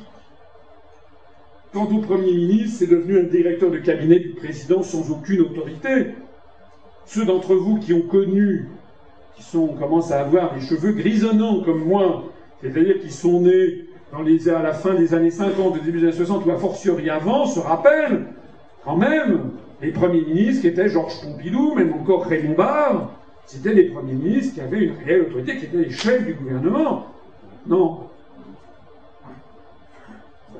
On ne tire pas sur des ambulances. Quelle est la durée du mandat du président des États-Unis d'Amérique? Quatre ans. C'est d'ailleurs devenu lui-même une marionnette aux mains de l'oligarchie. Quelle est la durée du mandat du président de la République française? Cinq ans maintenant. On lui a coupé deux ans. Quelle est la durée du mandat du président de la BCE 8 ans. Quelle est la durée du mandat des présidents de Goldman Sachs, de JP Morgan, des grands groupes financiers illimités? Tous les dirigeants politiques occidentaux ont désormais des agendas frénétiques qui les empêchent de prendre le temps de la réflexion stratégique. Et cela pour le plus grand profit de qui? Ben Pour le plus grand profit de tous ceux qui ne sont pas contraints justement par le temps ni par les élections. Rappelez-vous ce qui s'est passé lorsque ce pauvre François Hollande a pris ses fonctions le mardi 21 euh, mai ou quelque chose sous une pluie battante. Vous vous rappelez? Bon, il était euh, trempé jusqu'à l'os.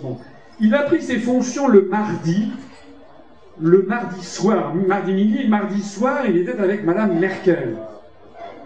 Trois heures après. Le jeudi, il prenait l'avion pour aller à Camp David avec voir Obama qui lui mettait la patate sur l'épaule. Est-ce que vous comprenez ce que ça veut dire? Ça veut dire qu'il n'a le temps de réfléchir à rien. Quelqu'un qui devrait, qui veut défendre l'intérêt du peuple français. Moi, ce que j'aurais fait à sa place, j'aurais dit minute, minute, minute. C'est un principe de tactique que tous les, tous les tacticiens, tous les stratèges militaires. On ne se place jamais sur le terrain de l'adversaire. Donc j'aurais dit minute. Quand David, désolé, je viens de prendre mes fonctions, j'y viendrai une autre fois. Et puis voilà. Et vous savez ce qui serait passé?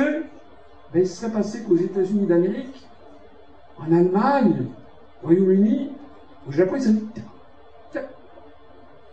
on a. C'est bizarre. Qu'est-ce qui se passe? On n'a pas la carpette, on n'a pas le paillasson qu'on attendait. Mais c'est exactement ce que vous avez voir là.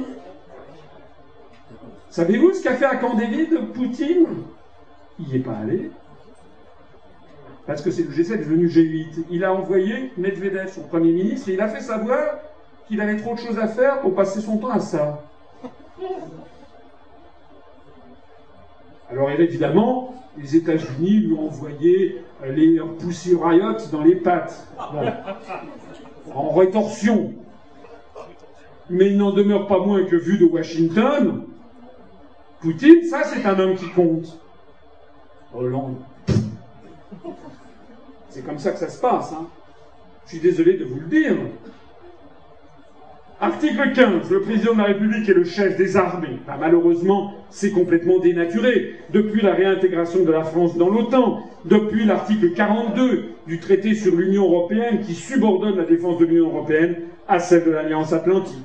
Article 20. Le gouvernement détermine et conduit la politique de la nation. Je viens de vous expliquer que le quinquennat avait complètement dénaturé cette affaire, d'autant plus que par ailleurs, la politique de la nation n'est plus déterminée en France, mais déterminée à Bruxelles pour la Commission européenne, à Francfort pour les questions monétaires à la BCE, à Luxembourg pour, toutes les questions juridiques lorsqu'il y a un contentieux avec l'Union, et pour toutes les affaires diplomatiques et militaires de plus en plus à Washington ou à Bruxelles pour l'OTAN ou à Washington pour le FMI ou tout simplement pour le gouvernement américain.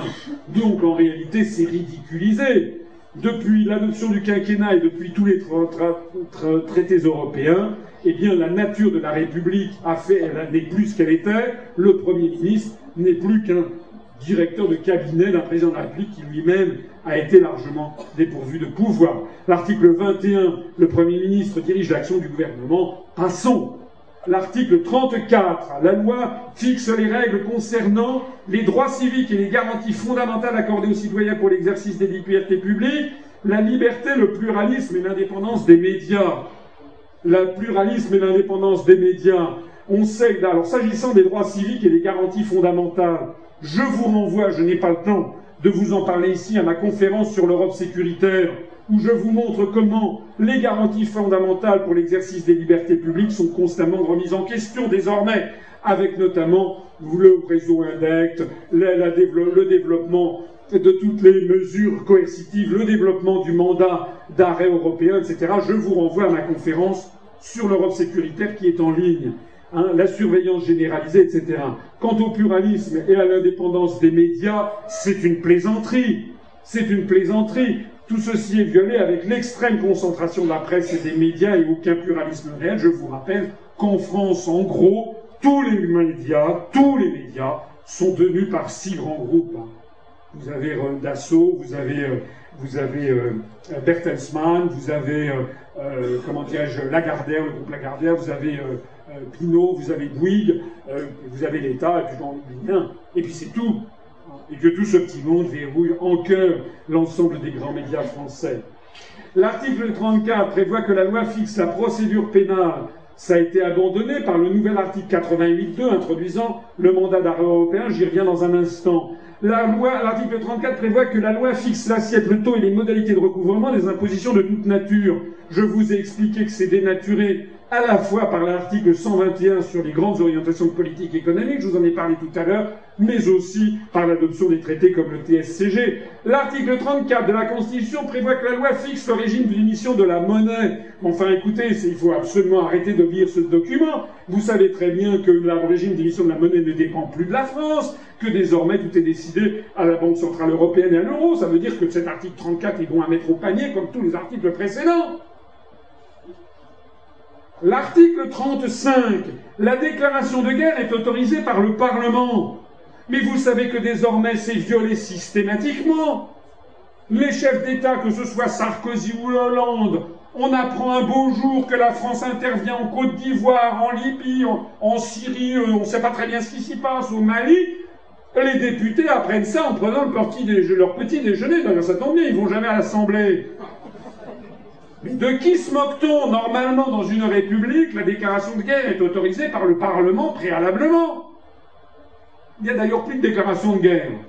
Encore mieux. Alors que vous savez que dans le droit international, il faut déclarer la guerre. C'est un héritage de l'esprit chevaleresque du Moyen Âge, codifié par Crossius, codifié par les juristes du droit international. Désormais, les guerres se mènent sans qu'on sache qu'on est en guerre. Je rappelle dans ma conférence qui gouverne la France, c'est pas moi qui le dis, c'est François Mitterrand, la France est en guerre et les Français ne le savent pas. Après 14 ans à l'Élysée, Mitterrand a adressé ce constat, la France est en guerre, les Français ne le savent pas. Les Américains, ils veulent un pouvoir sans partage sur le monde. Je vous renvoie à ma conférence avec la citation, c'est tiré du livre Le dernier Mitterrand, interview avec Georges-Marc Benamou, journaliste du Nouvel Observateur. Ça n'est pas moi qui le dis, hein. C'est François Mitterrand qui a été 14 années à la tête de la République française. Donc nous sommes en guerre et nous avons donc des, des opérations militaires qui sont lancées en violation de l'article 35 de façon systématique. Alors maintenant, j'avance. J'avance d'ailleurs vers la fin de cette conférence. ne pas vous lasser. J'arrive. C'est peut-être, comme on dit à Bruxelles, the cherry on the cake. La cerise sur le gâteau. On arrive au titre 9 qui traite de la haute cour. L'ancien article disait le président de la République n'est responsable des actes accomplis dans l'exercice de ses fonctions qu'en cas de haute trahison. C'était la, constitution rédigée par De Gaulle. En tout cas, avec De Gaulle, avec les constitutionnistes autour de lui, mais avec un œil très précis du général, qu'en cas de haute trahison. Et désormais, il ne peut être mis en accusation que par les deux assemblées statuant par un vote identique, etc. Désormais, le nouvel article 68 après la réforme qui a été voulue récemment, le président de la République ne peut être destitué qu'en cas de manquement à ses devoirs manifestement incompatibles avec l'exercice de son mandat. Le concept de haute trahison a été retiré de la Constitution. Il ne faut pas avoir une idée derrière la tête, à votre avis, pour faire ça? Ça veut dire quoi? En cas de manquement à ses devoirs manifestement incompatibles avec l'exercice de son mandat.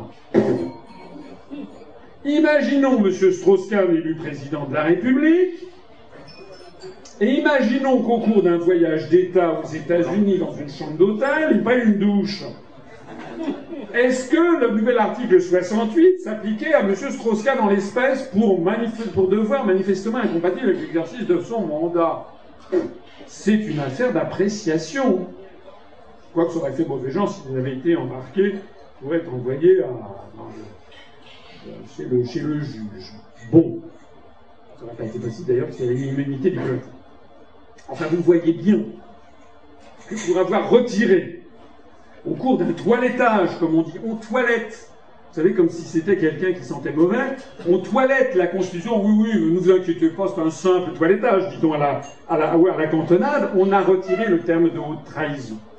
Ça a été supprimé, cette incrimination de haute trahison du président de la République a été supprimée de la Constitution par la loi constitutionnelle numéro 2007-238 du 23 février 2007, quelques semaines avant l'élection de Nicolas Sarkozy. Tel quel.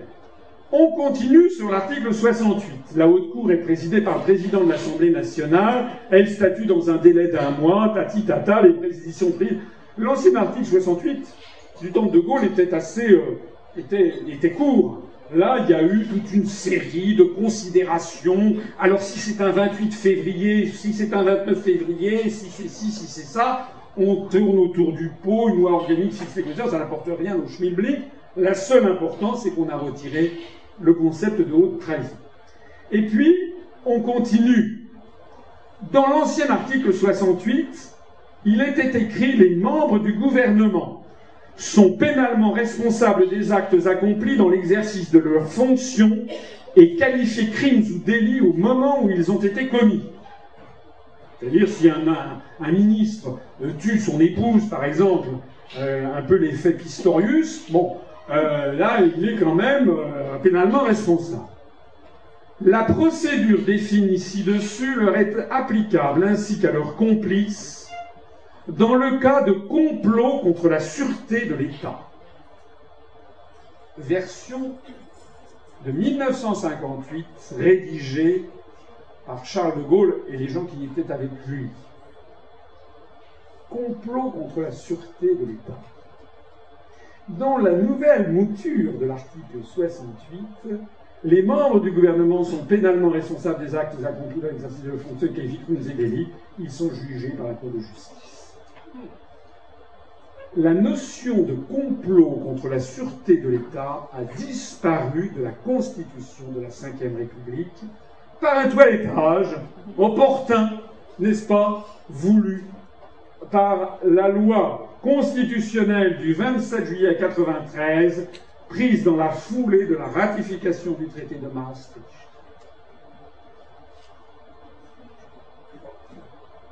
Alors moi je dis que ceux qui ont fait ça, eh bien, il n'y a pas de hasard. Hein. Quand on touche à une loi suprême d'un pays, il n'y a pas de hasard. Les gens qui toilettent ne le font pas par hasard. Dans la foulée de la ratification du traité de Maastricht, qui a lancé la procédure d'une Europe fédérale, qui a lancé la monnaie européenne, l'euro, qui nous prive de notre souveraineté sur des éléments essentiels, qui a mis sous tutelle la défense nationale sous l'OTAN.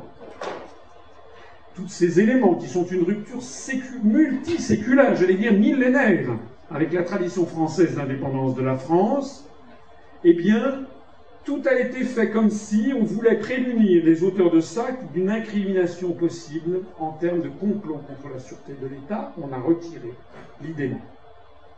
Que disent de cette suppression tous les européistes qui brocardent les amateurs de complot? Ceux qui me disent que je suis un amateur de complot, effectivement, eux ne sont guère amateurs de complot puisqu'ils l'ont fait retirer de la Constitution. Il faudra leur demander des explications le moment venu.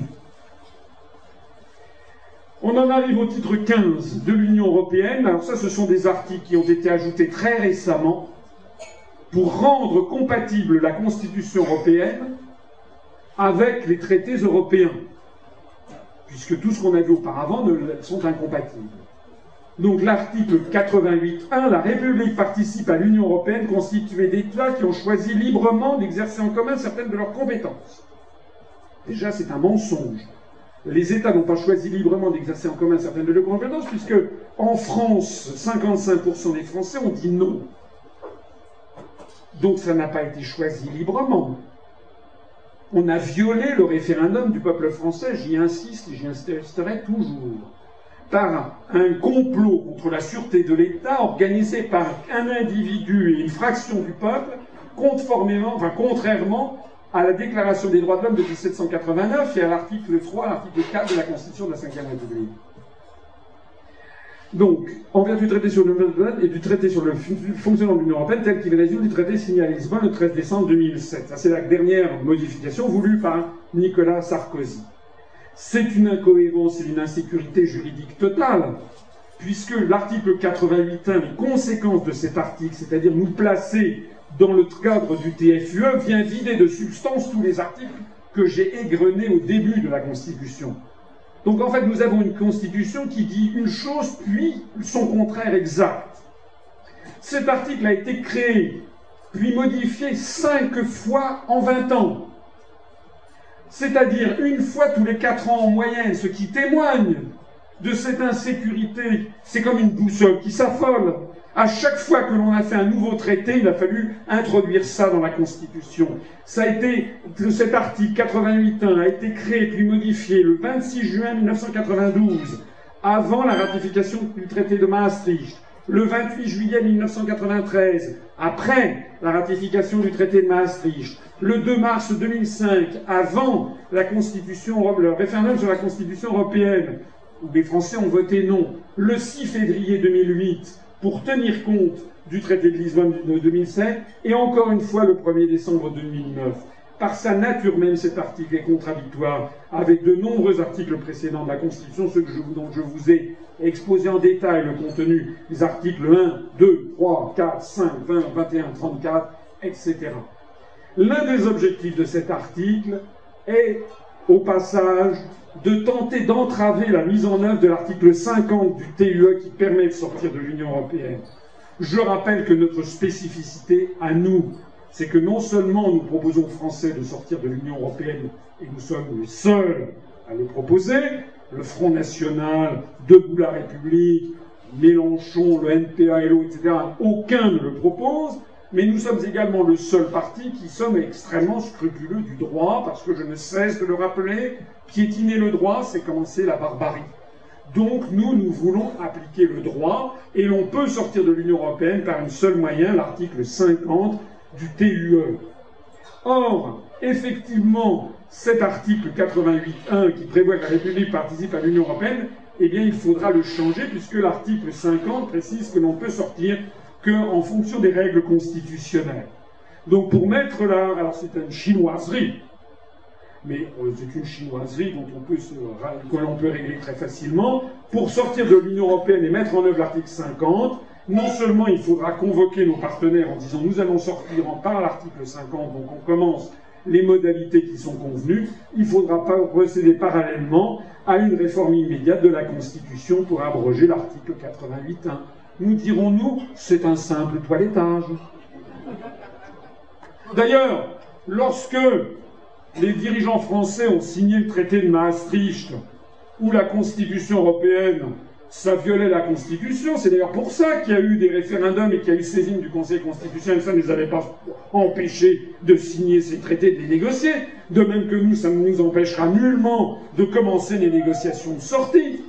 Hein Donc je le signale pour ceux qui, euh, tel le professeur de droit, dont je préfère taire le nom, à l'université de Rouen, qui m'avait sorti ça piteusement lors du débat euh, sur euh, la sortie de l'Union européenne. Vous avez vu, je cite au passage, cette mémorable, comment dirais-je, de mémorable débat, il y a 450 personnes qui sont venues et où les trois professeurs avec qui j'avais débattu euh, m'ont supplié, m'ont menacé, etc. On n'avait pas le droit de diffuser sur Internet le contenu de cette conférence, il y a eu 450 personnes. Bon. Passons. Le titre 15 de l'Union européenne, article 88.2, la loi fixe les règles relatives au mandat d'arrêt européen, donc là aussi incohérence et insécurité juridique totale, puisque je l'ai dit tout à l'heure, c'est contradictoire avec l'article 34 de la Constitution. Le titre 15, l'article 88.3 prévoit que le droit de vote et d'éligibilité aux élections municipales peut être accordé aux seuls citoyens de l'Union résidant en France. Là aussi, incohérence et insécurité juridique totale, puisque par sa nature même, cet article est contradictoire avec l'article 34 dont je parlais tout à l'heure, qui réserve aux citoyens de nationalité française le droit de vote. Et puis on en arrive au dernier article de la Constitution. J'en ai sauté, hein. Tous les articles ne méritent pas qu'on s'y arrête. Enfin, j'en ai quand même égrené avec vous un grand nombre. L'article 89 sur la révision de la Constitution, qui explique que la révision de la Constitution appartient au président de la République sur proposition du Premier ministre, aux membres du Parlement, etc., etc. Que le projet de, projet de la proposition de, révision doit être examiné euh, euh, la révision est définie après avoir été approuvée par référendum, que toutefois le projet de révision n'est pas présenté au référendum si on le soumet au Parlement convoqué en congrès. C'est comme ça, par ce genre d'artifice, que l'on a soustrait aux Français des décisions absolument décisives. Le dernier point, la forme républicaine du gouvernement ne peut faire l'objet d'une révision. Eh bien, je suis désolé, j'ai prouvé, me semble-t-il, au cours de cette conférence, que cet article est violé, puisque justement, il est constamment violé, puisque la forme républicaine du gouvernement n'est plus qu'une illusion, hein, puisque tous les articles, les principaux articles, les articles les plus essentiels hein, en termes de, de philosophie politique, de philosophie de droit constitutionnel, sont violés en définitive. Alors, maintenant que l'on a passé en revue ce texte galvaudé, violé, piétiné, ridiculisé, abandonné, trahi, enfin, que notre Constitution euh, n'est plus qu'un texte qui n'a plus aucune, euh, force, force concrète, je voudrais en arriver, me permettra, dire ce que je pense, à ce que j'appelle les bonimenteurs de la sixième République. Quand je faisais la campagne présidentielle, avortée, puisque j'ai eu 17 parrainages, je rencontrais des gens qui me disaient ce que vous dites très bien, mais qu'est-ce que vous pensez de la sixième République? Je leur répondais invariablement, et que pensez-vous de la septième?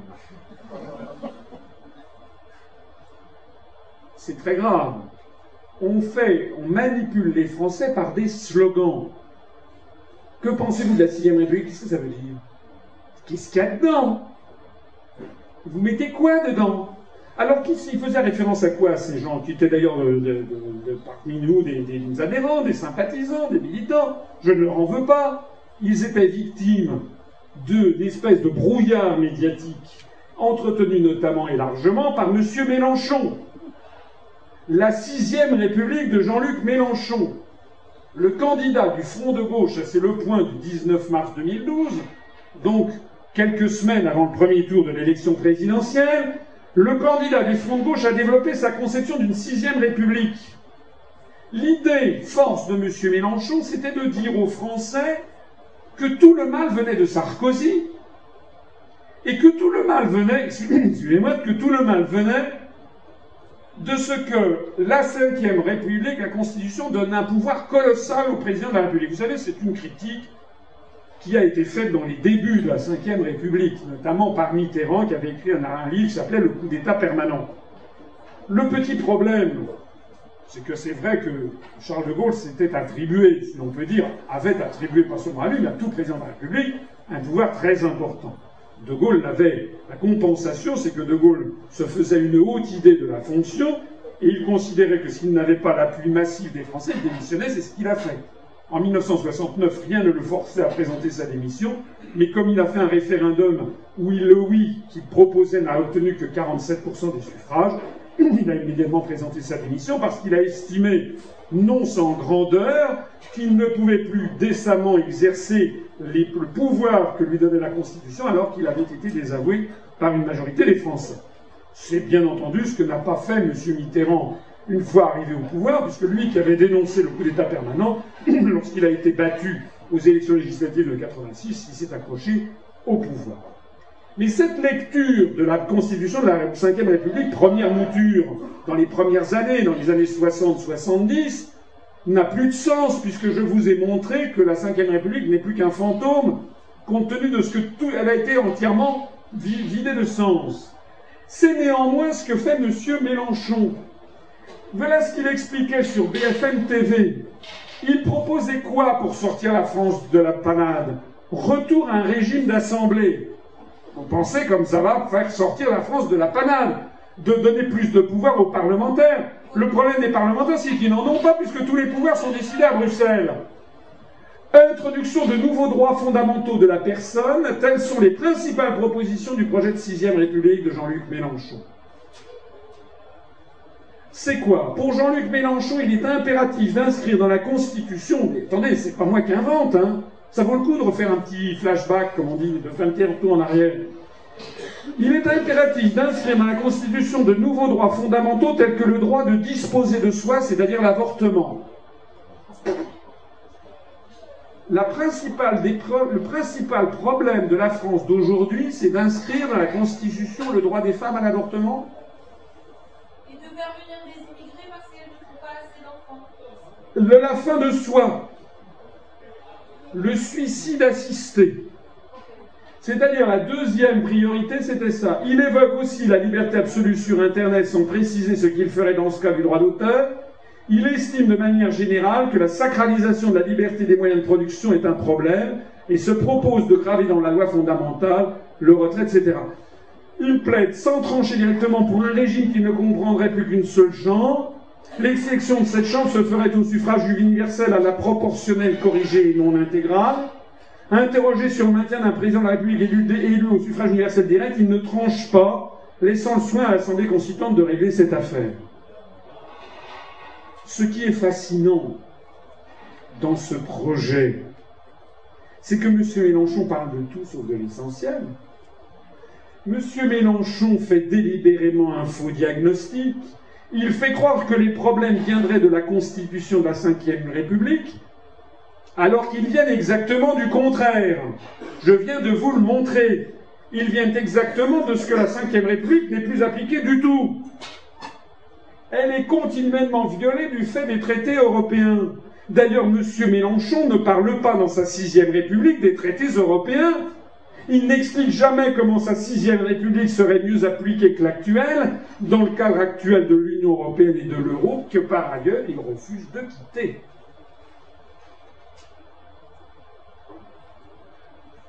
Parmi les bonimenteurs de la sixième république, il y en avait un autre qui était M. Arnaud Montebourg qui avait fait campagne en 2012 avec un slogan, la Nouvelle France.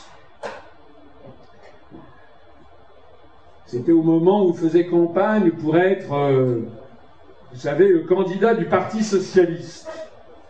La thématique En marche vers la sixième République, décidément.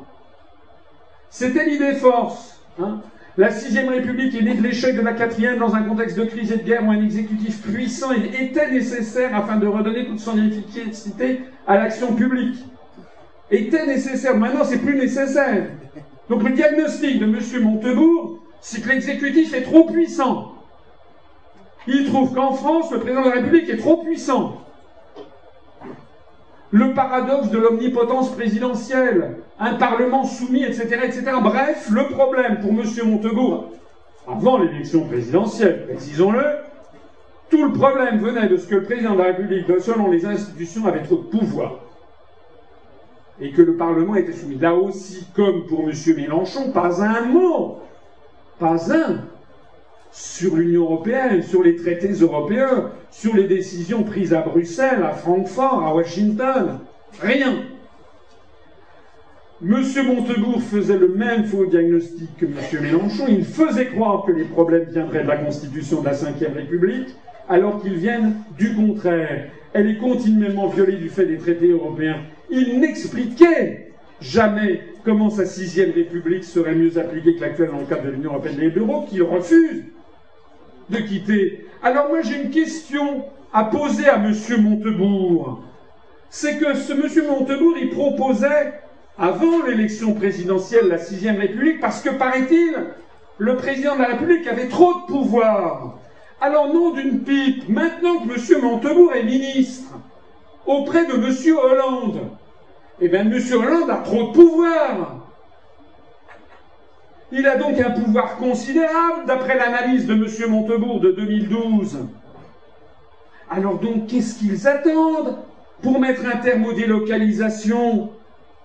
Qu'est-ce qu'ils attendent pour mettre un terme à la destruction de l'économie française, puisqu'ils sont au pouvoir? Et puisque leur problème, paraît-il, c'était que le président avait trop de pouvoir qu'ils en profitent, non d'une pipe, puisque maintenant c'est plus Sarkozy, c'est eux, qu'ils en profitent En réalité, vous savez ce que fait M. Montebourg Il se met des, t-shirts. Il appelle un Made in France avec un, un appareil photo fabriqué Made in China. Vous l'avez vu ça? Mais il a sa voiture, son chauffeur, les sièges en cuir chauffant l'hiver, et le tableau de bord en loupe d'or, sans compter le gyrophare. C'est ça qui est important. Monsieur Montebourg s'est moqué de vous, de nous, comme Monsieur Mélenchon. On en arrive à la conclusion de cette conférence, où je vous rappellerai rapidement que notre programme ne se limite pas, comme je le rappelle, sera en vente dans quelques instants, que ce programme ne se limite pas à la sortie de l'Union européenne, de l'euro et de l'OTAN. Nous avons un programme qui est un copier-coller du programme du Conseil national de la résistance de 1944 et nous touchons à beaucoup de sujets. Sauf que, comme pour le Conseil national de 1944, nous avons veillé à avoir un programme qui soit acceptable par toutes les parties de l'électorat français. Nous avons, nous avons fait en sorte qu'aucune des mesures que nous proposons ne soit offensante pour une partie de l'électorat. Dans la mesure, évidemment, où les gens ne sont pas offensés quand on leur dit qu'on va renationaliser TF1, parce que c'est ce qu'on propose. La renationalisation, de TF1, l'interdiction de, de privatiser la Poste, l'interdiction de privatiser EDF, GDF, la renationalisation des autoroutes, la renationalisation de tous les réseaux, les réseaux d'eau, tout ce qui fait que la République est la République.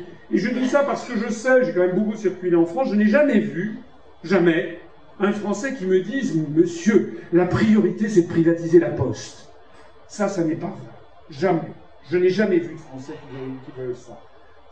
Donc si on est en train dans des processus de privatisation d'EDF, de GDF, de la Poste, c'est uniquement la Commission européenne, uniquement l'article 121 développé, l'article 126 sur les services publics, etc. C'est de ça qu'il s'agit.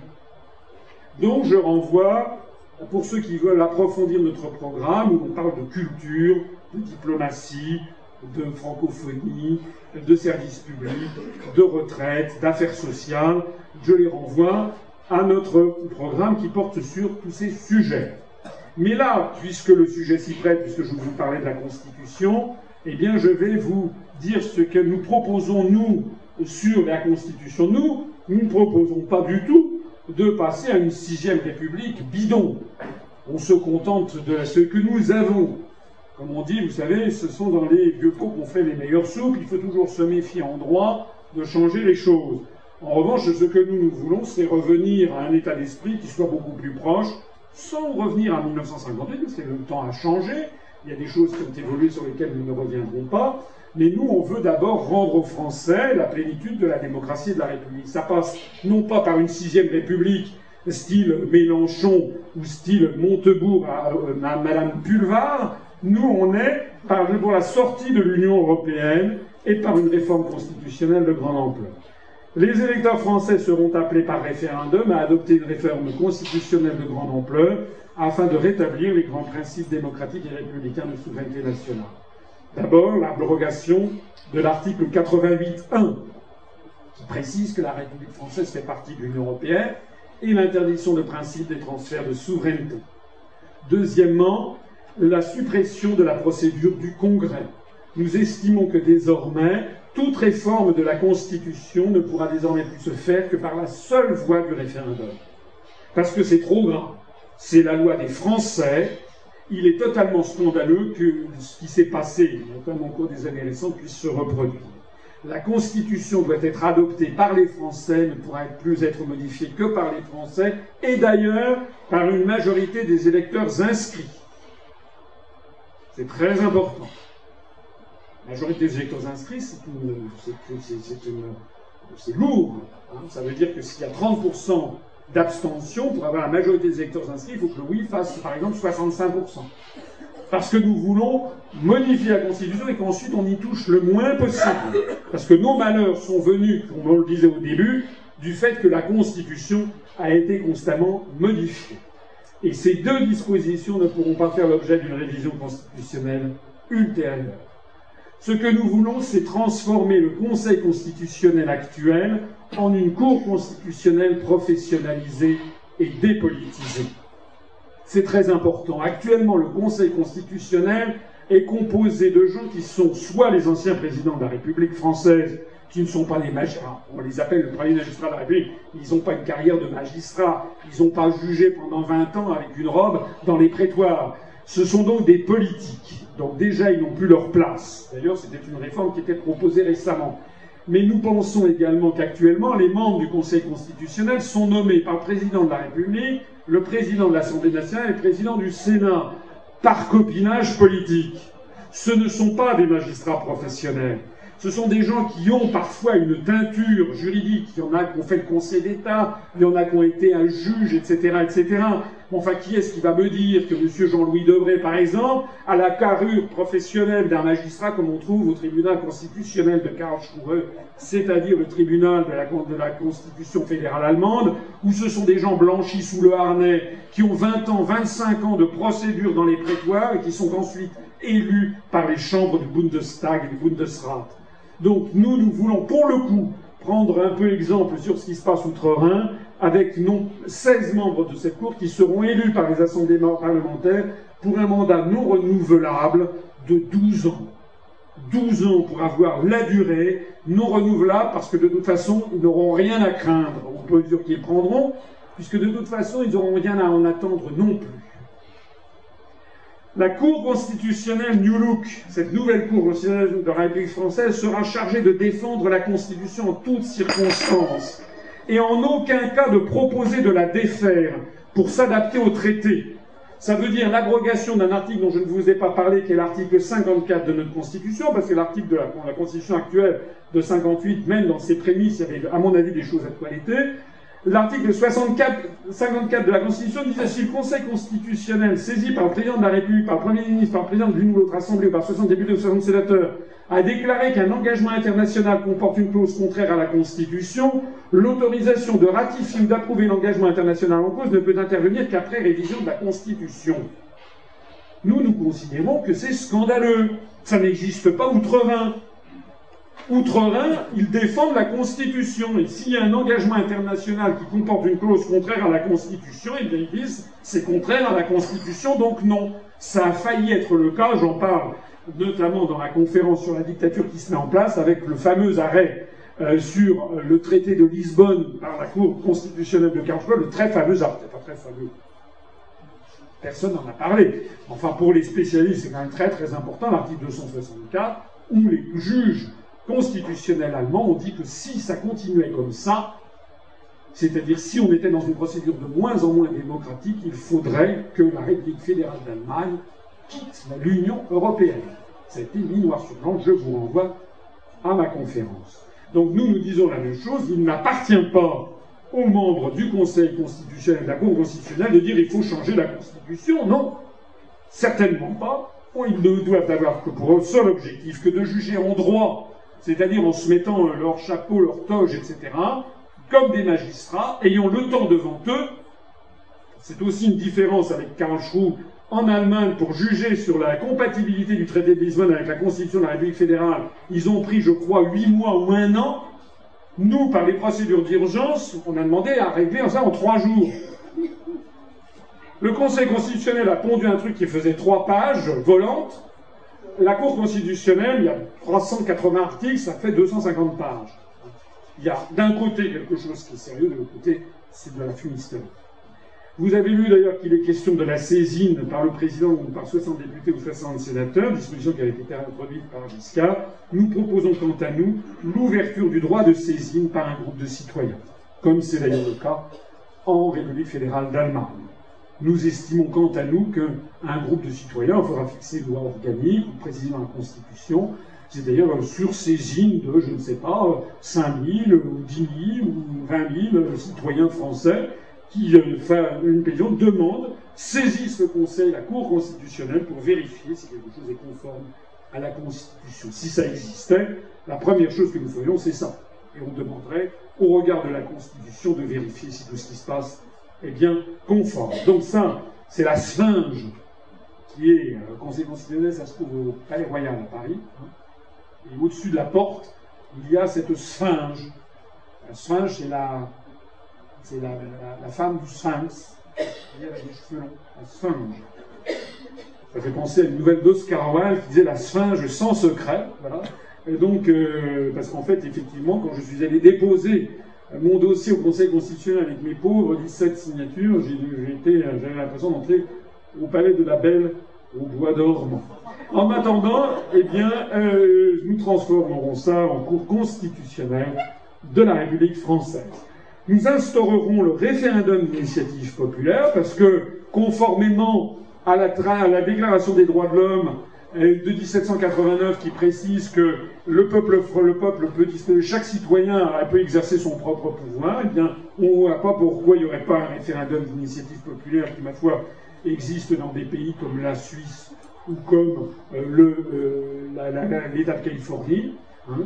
Donc l'instauration du référendum d'initiative populaire parallèlement au référendum d'initiative présidentielle, sous contrôle de la nouvelle Cour constitutionnelle de la République française qui vérifiera si le référendum est bien conforme à la Constitution, une loi organique qui fixera les modalités d'organisation, et alors un point important, les référendums, qu'ils soient d'initiative de l'exécutif ou d'initiative populaire, pourront comporter plusieurs questions. D'abord afin de nuancer les réponses, et deuxièmement pour retirer définitivement ce parfum de suspicion qui règne en France sur les référendums.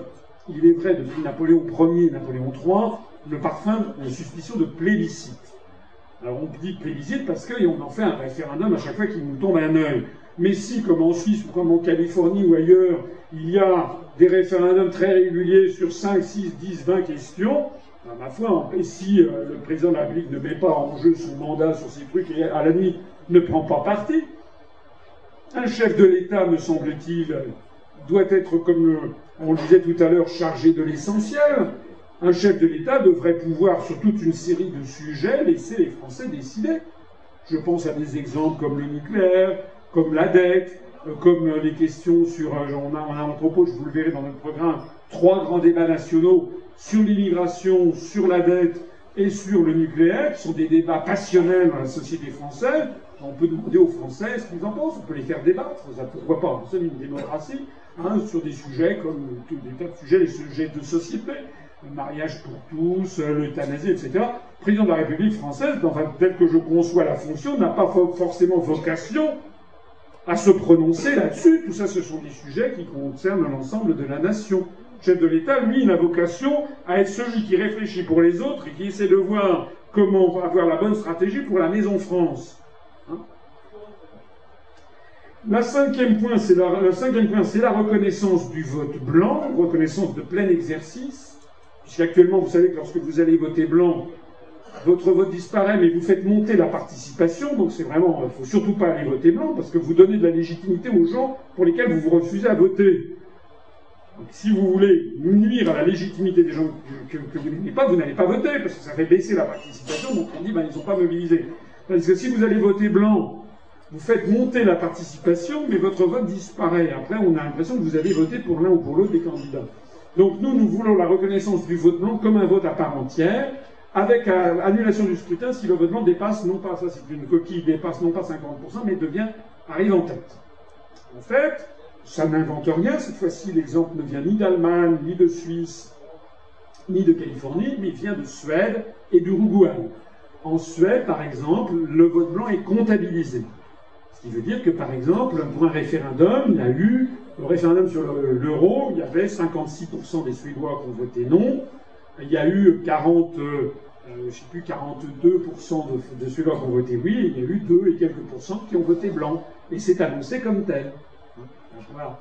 Alors l'annulation du scrutin, si le vote blanc dépasse 50%, ou plus exactement arrive en tête du suffrage, ça veut dire que, imaginons par exemple qu'aux dernières présidentielles, il y a eu une campagne massive pour appeler à voter blanc et que le vote blanc soit arrivé avant Monsieur Hollande, eh bien, ça veut dire que l'élection était annulée et qu'on demandait à refaire une élection avec aucun des candidats présents en lice. C'est exact, ça s'est déjà produit dans une municipalité de l'Uruguay, où c'est arrivé, je ne dis pas que ça arrive souvent, le cas est quand même rare, mais ça donnerait d'un seul coup beaucoup d'intérêt à l'élection, à l'élection, toutes les élections d'ailleurs. Les gens iraient voter beaucoup plus volontiers, plutôt que de voter pour BP Grillo en Italie, ils iraient voter blanc. et d'un seul coup, ben, les partis politiques se diront là, il y a un petit problème. le peuple a rejeté nos candidats, ça veut dire qu'il considère que les candidats qu'on représente ne sont pas à la hauteur. C'est profondément républicain et démocratique hein, comme système. L'équité du financement des activités politiques. Actuellement, vous savez que c'est une inéquité totale, puisque, par exemple, au moment des européennes de 2009, il y a eu 61% des Français qui ont refusé d'aller voter? Le Parti socialiste et l'UMP à eux deux ont récupéré 17% des suffrages, 17% des, électeurs. Vous avez fait par rapport au suffrage exprimé quelque chose comme 40% à eux deux. Mais par rapport aux électeurs, comme il y avait eu 61% d'abstention, il n'y a eu que 17% des électeurs aux élections européennes de 2009 qui sont allés voter pour le PS et l'UMP. Ça n'a pas empêché le PS et l'UMP, par les calculs qui ont été calculés par les PS et l'UMP, ça tombe bien, par ce calcul-là d'attribution des fonds publics, de recevoir à eux deux 65% des fonds publics, payés par 100% des électeurs, par leurs impôts. Vous voyez ce que je veux dire? Donc nous, nous proposons que ce soit que les partis politiques soient financés par les fonds publics, par les impôts, pour prorata une voix égale, par exemple, un ou deux ou trois ou 12 euros. Voilà. comme ça, et à partir de la première voix.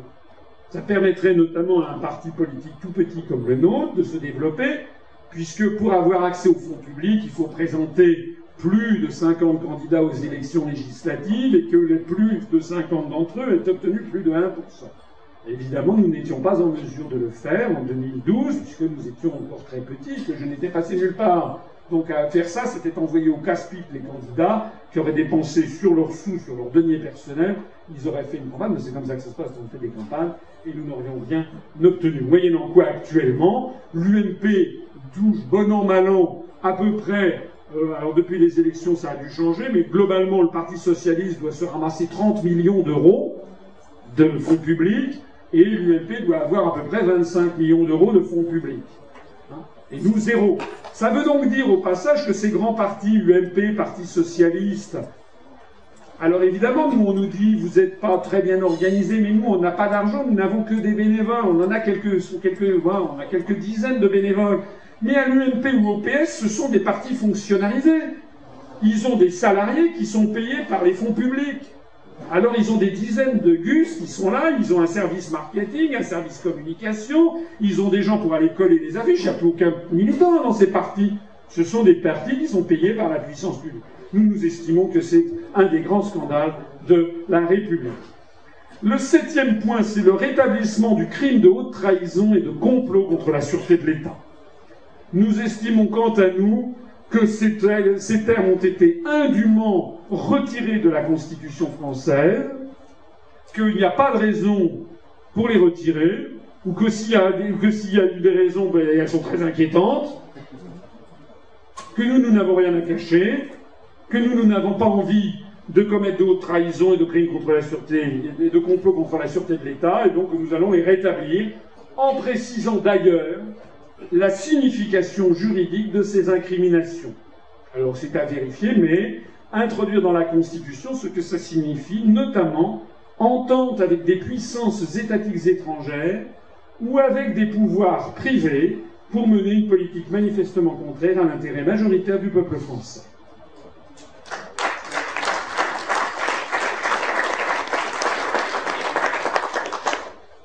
Et puis enfin, la réforme du statut de l'élu, avec l'interdiction du cumul des mandats électifs quels qu'ils soient, la suppression du cumul des rémunérations pour les élus qui exercent plusieurs mandats, ils ne retiendront que celui qui est le mieux payé, du coup ils auront moins envie de cumuler les mandats. Le principe général de limitation à un seul renouvellement pour tous les mandats électifs quels qu'ils soient, parce que M. Sarkozy est dans un état de dévention et d'adoration tel devant les États-Unis d'Amérique qu'il a fait introduire dans la Constitution française, qui n'y existait pas auparavant, le principe que le président de la République ne peut pas être élu plus de deux fois. C'est un copier-coller de la disposition de l'amendement, je ne sais plus combien, 22 ou autre, de la Constitution américaine. Vous savez que Franklin Roosevelt a été quatre fois président des États-Unis. Donc après, sous Truman, les Américains ont dit ça suffit comme ça, pas plus de deux fois. Donc M. Sarkozy a décidé de faire pareil pour la France. Très bien. Ben, bon, moi je n'y suis pas spécialement favorable, mais on ne remettra pas ça en cause, mais en revanche on propose d'étendre ça à tout le monde. Parce que finalement, être deux fois député, c'est-à-dire deux fois cinq ans pendant dix ans, ben c'est bien. C'est bien. Pourquoi y aurait-il des gens qui seraient députés à vie Pendant 30 ans députés Après ça, pour passer ça à leur fille, ou à leur fils, ou à leur gens, ou à leur grand-mère? Non. On peut en citer des quantités de. On dit qu'il faut il y ait davantage de Français qui s'investissent dans la politique. On dit qu'il faut, alors il y a des gens qui trouvent des quantités de trucs bracadabrantesques, tirage au sort et autres. Bon, nous on propose pas ça, on propose des choses beaucoup plus simples.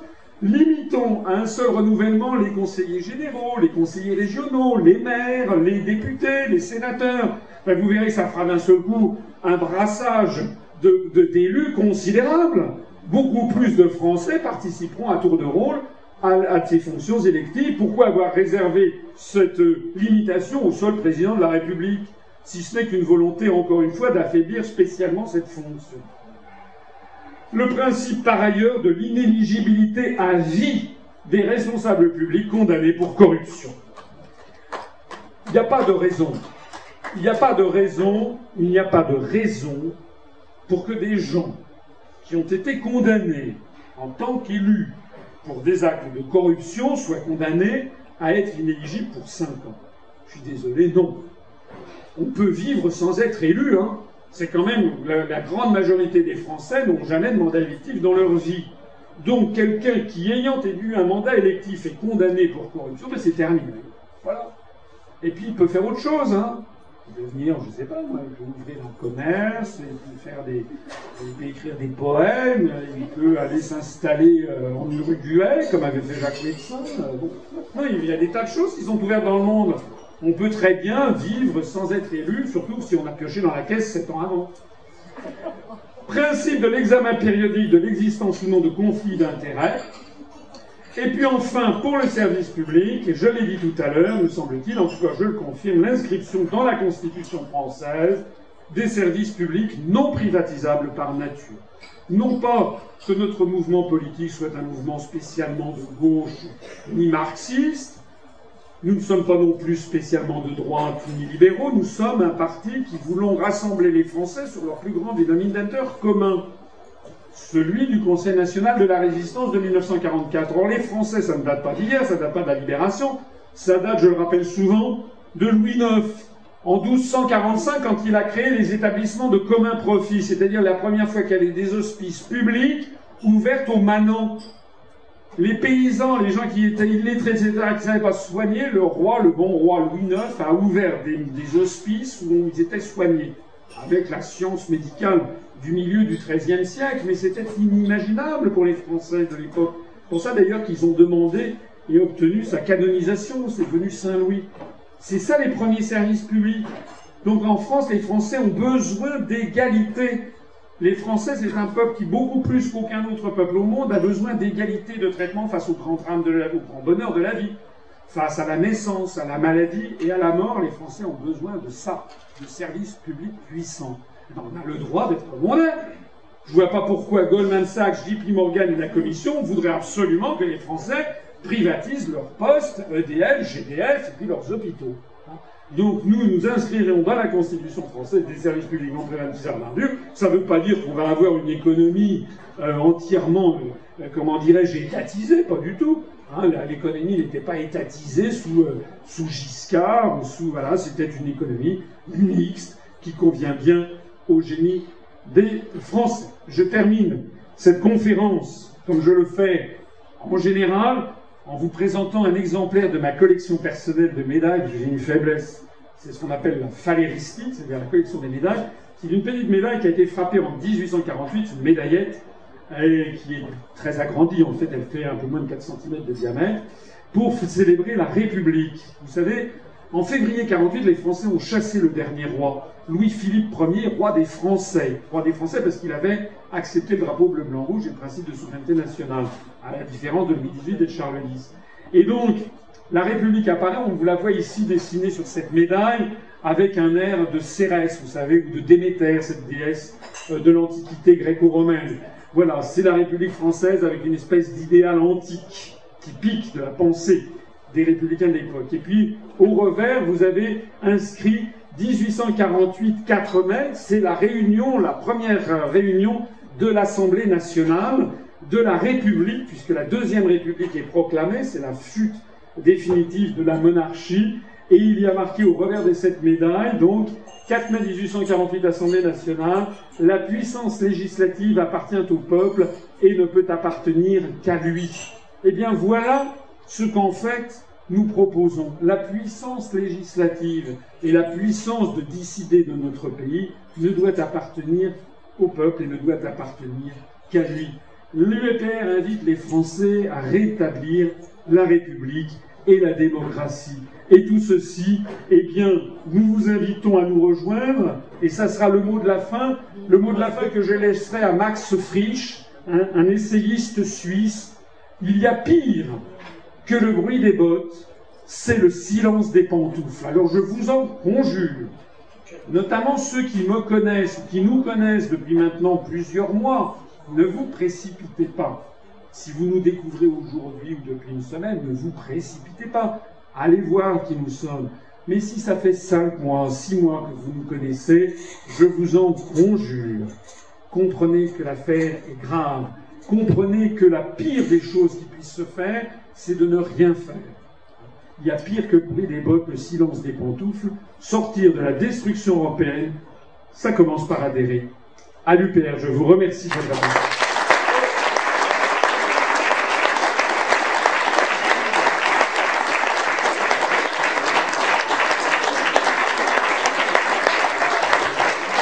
J'ai un tout petit, merci, un tout petit codicile pour vous expliquer quand même ce qui est en train de nous arriver. Hein, c'est que sans le moindre appui médiatique et seulement en tenant un langage de vérité, j'ai créé ce mouvement absolument tout seul et sans aucun appui financier et autre. En particulier, certains d'entre vous qui connaissent ma biographie savent que j'ai travaillé auprès de ministres qui m'ont tous évidemment absolument déconseillé formellement de faire ce que je faisais quand ils ne m'ont pas mis des bâtons dans les roues. À la fin, donc euh, en 25 2007, à la fin 2007, nous avions à peu près 47 adhérents. À la fin 2008, nous en avions 88, ça arrive. À la fin 2009, nous en avions, non pas 149, mais 150. À la fin 2010, 357. À la fin 2011, 707.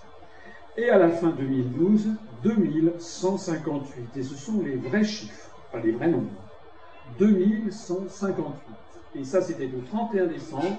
Et hier soir, enfin ce matin, euh, nous avions au 25 février 2013, nous avions 2468 adhérents. C'est-à-dire que depuis le 1er janvier jusqu'au 25 février, donc en 56 jours, nous avons fait 310 adhérents, c'est-à-dire la moyenne de 5,6 adhérents par jour en plus, ce qui est, je crois, sans précédent pour un parti politique interdit de Wikipédia français, de médias. Nous sommes interdits de TF1, de France 2, de France 3, de Canal, de Arte, de, France 24, de ITélé, etc. Nous sommes interdits du Monde, du Figaro, du Nouvel Observateur, du Point, de l'Express. Nous sommes interdits des échos, nous sommes interdits de tout. Voilà. Alors nous sommes interdits de tout, mais nous arrivons à ça. Euh, eh bien, je vous suggère d'y réfléchir. Pour ceux d'entre vous qui auraient, merci, pour ceux d'entre vous qui euh, déciderait de nous rejoindre, d'abord vous ne le regretterez pas, vous verrez que les gens chez nous sont comme je suis, c'est-à-dire francs, direct. Et deuxièmement, nous avons des formulaires d'adhésion hein, qui sont à votre disposition à la fin. Ça n'est pas la mer à boire, c'est extrêmement important pour nous parce que nous sommes suivis, il faut quand même le savoir, nous sommes extrêmement suivis. D'ailleurs, je salue au passage la personne qui représente ici le SDIG, le successeur des renseignements généraux, donc je, lui, transmets mes amitiés de fonctionnaire à fonctionnaire.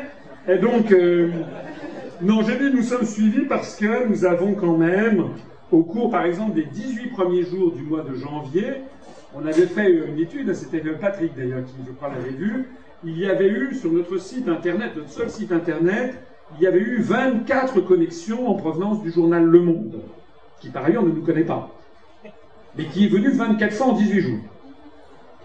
Nous avons eu également, hein, je parle sous votre contrôle, nous avons eu 24 connexions de la Commission européenne. 24 connexions également du ministère français des Affaires étrangères. Je signale que nous avons d'ailleurs des, fonctionnaires du ministère des Affaires étrangères qui ont adhéré sous le sceau de l'anonymat, bien entendu. Les gens peuvent garder leur anonymat. Nous avions eu également 18 connexions venues du ministère de l'Intérieur, et nous avions eu trois connexions venues de la présidence de la République. Madame Trierweiler doit s'ennuyer. Merci beaucoup.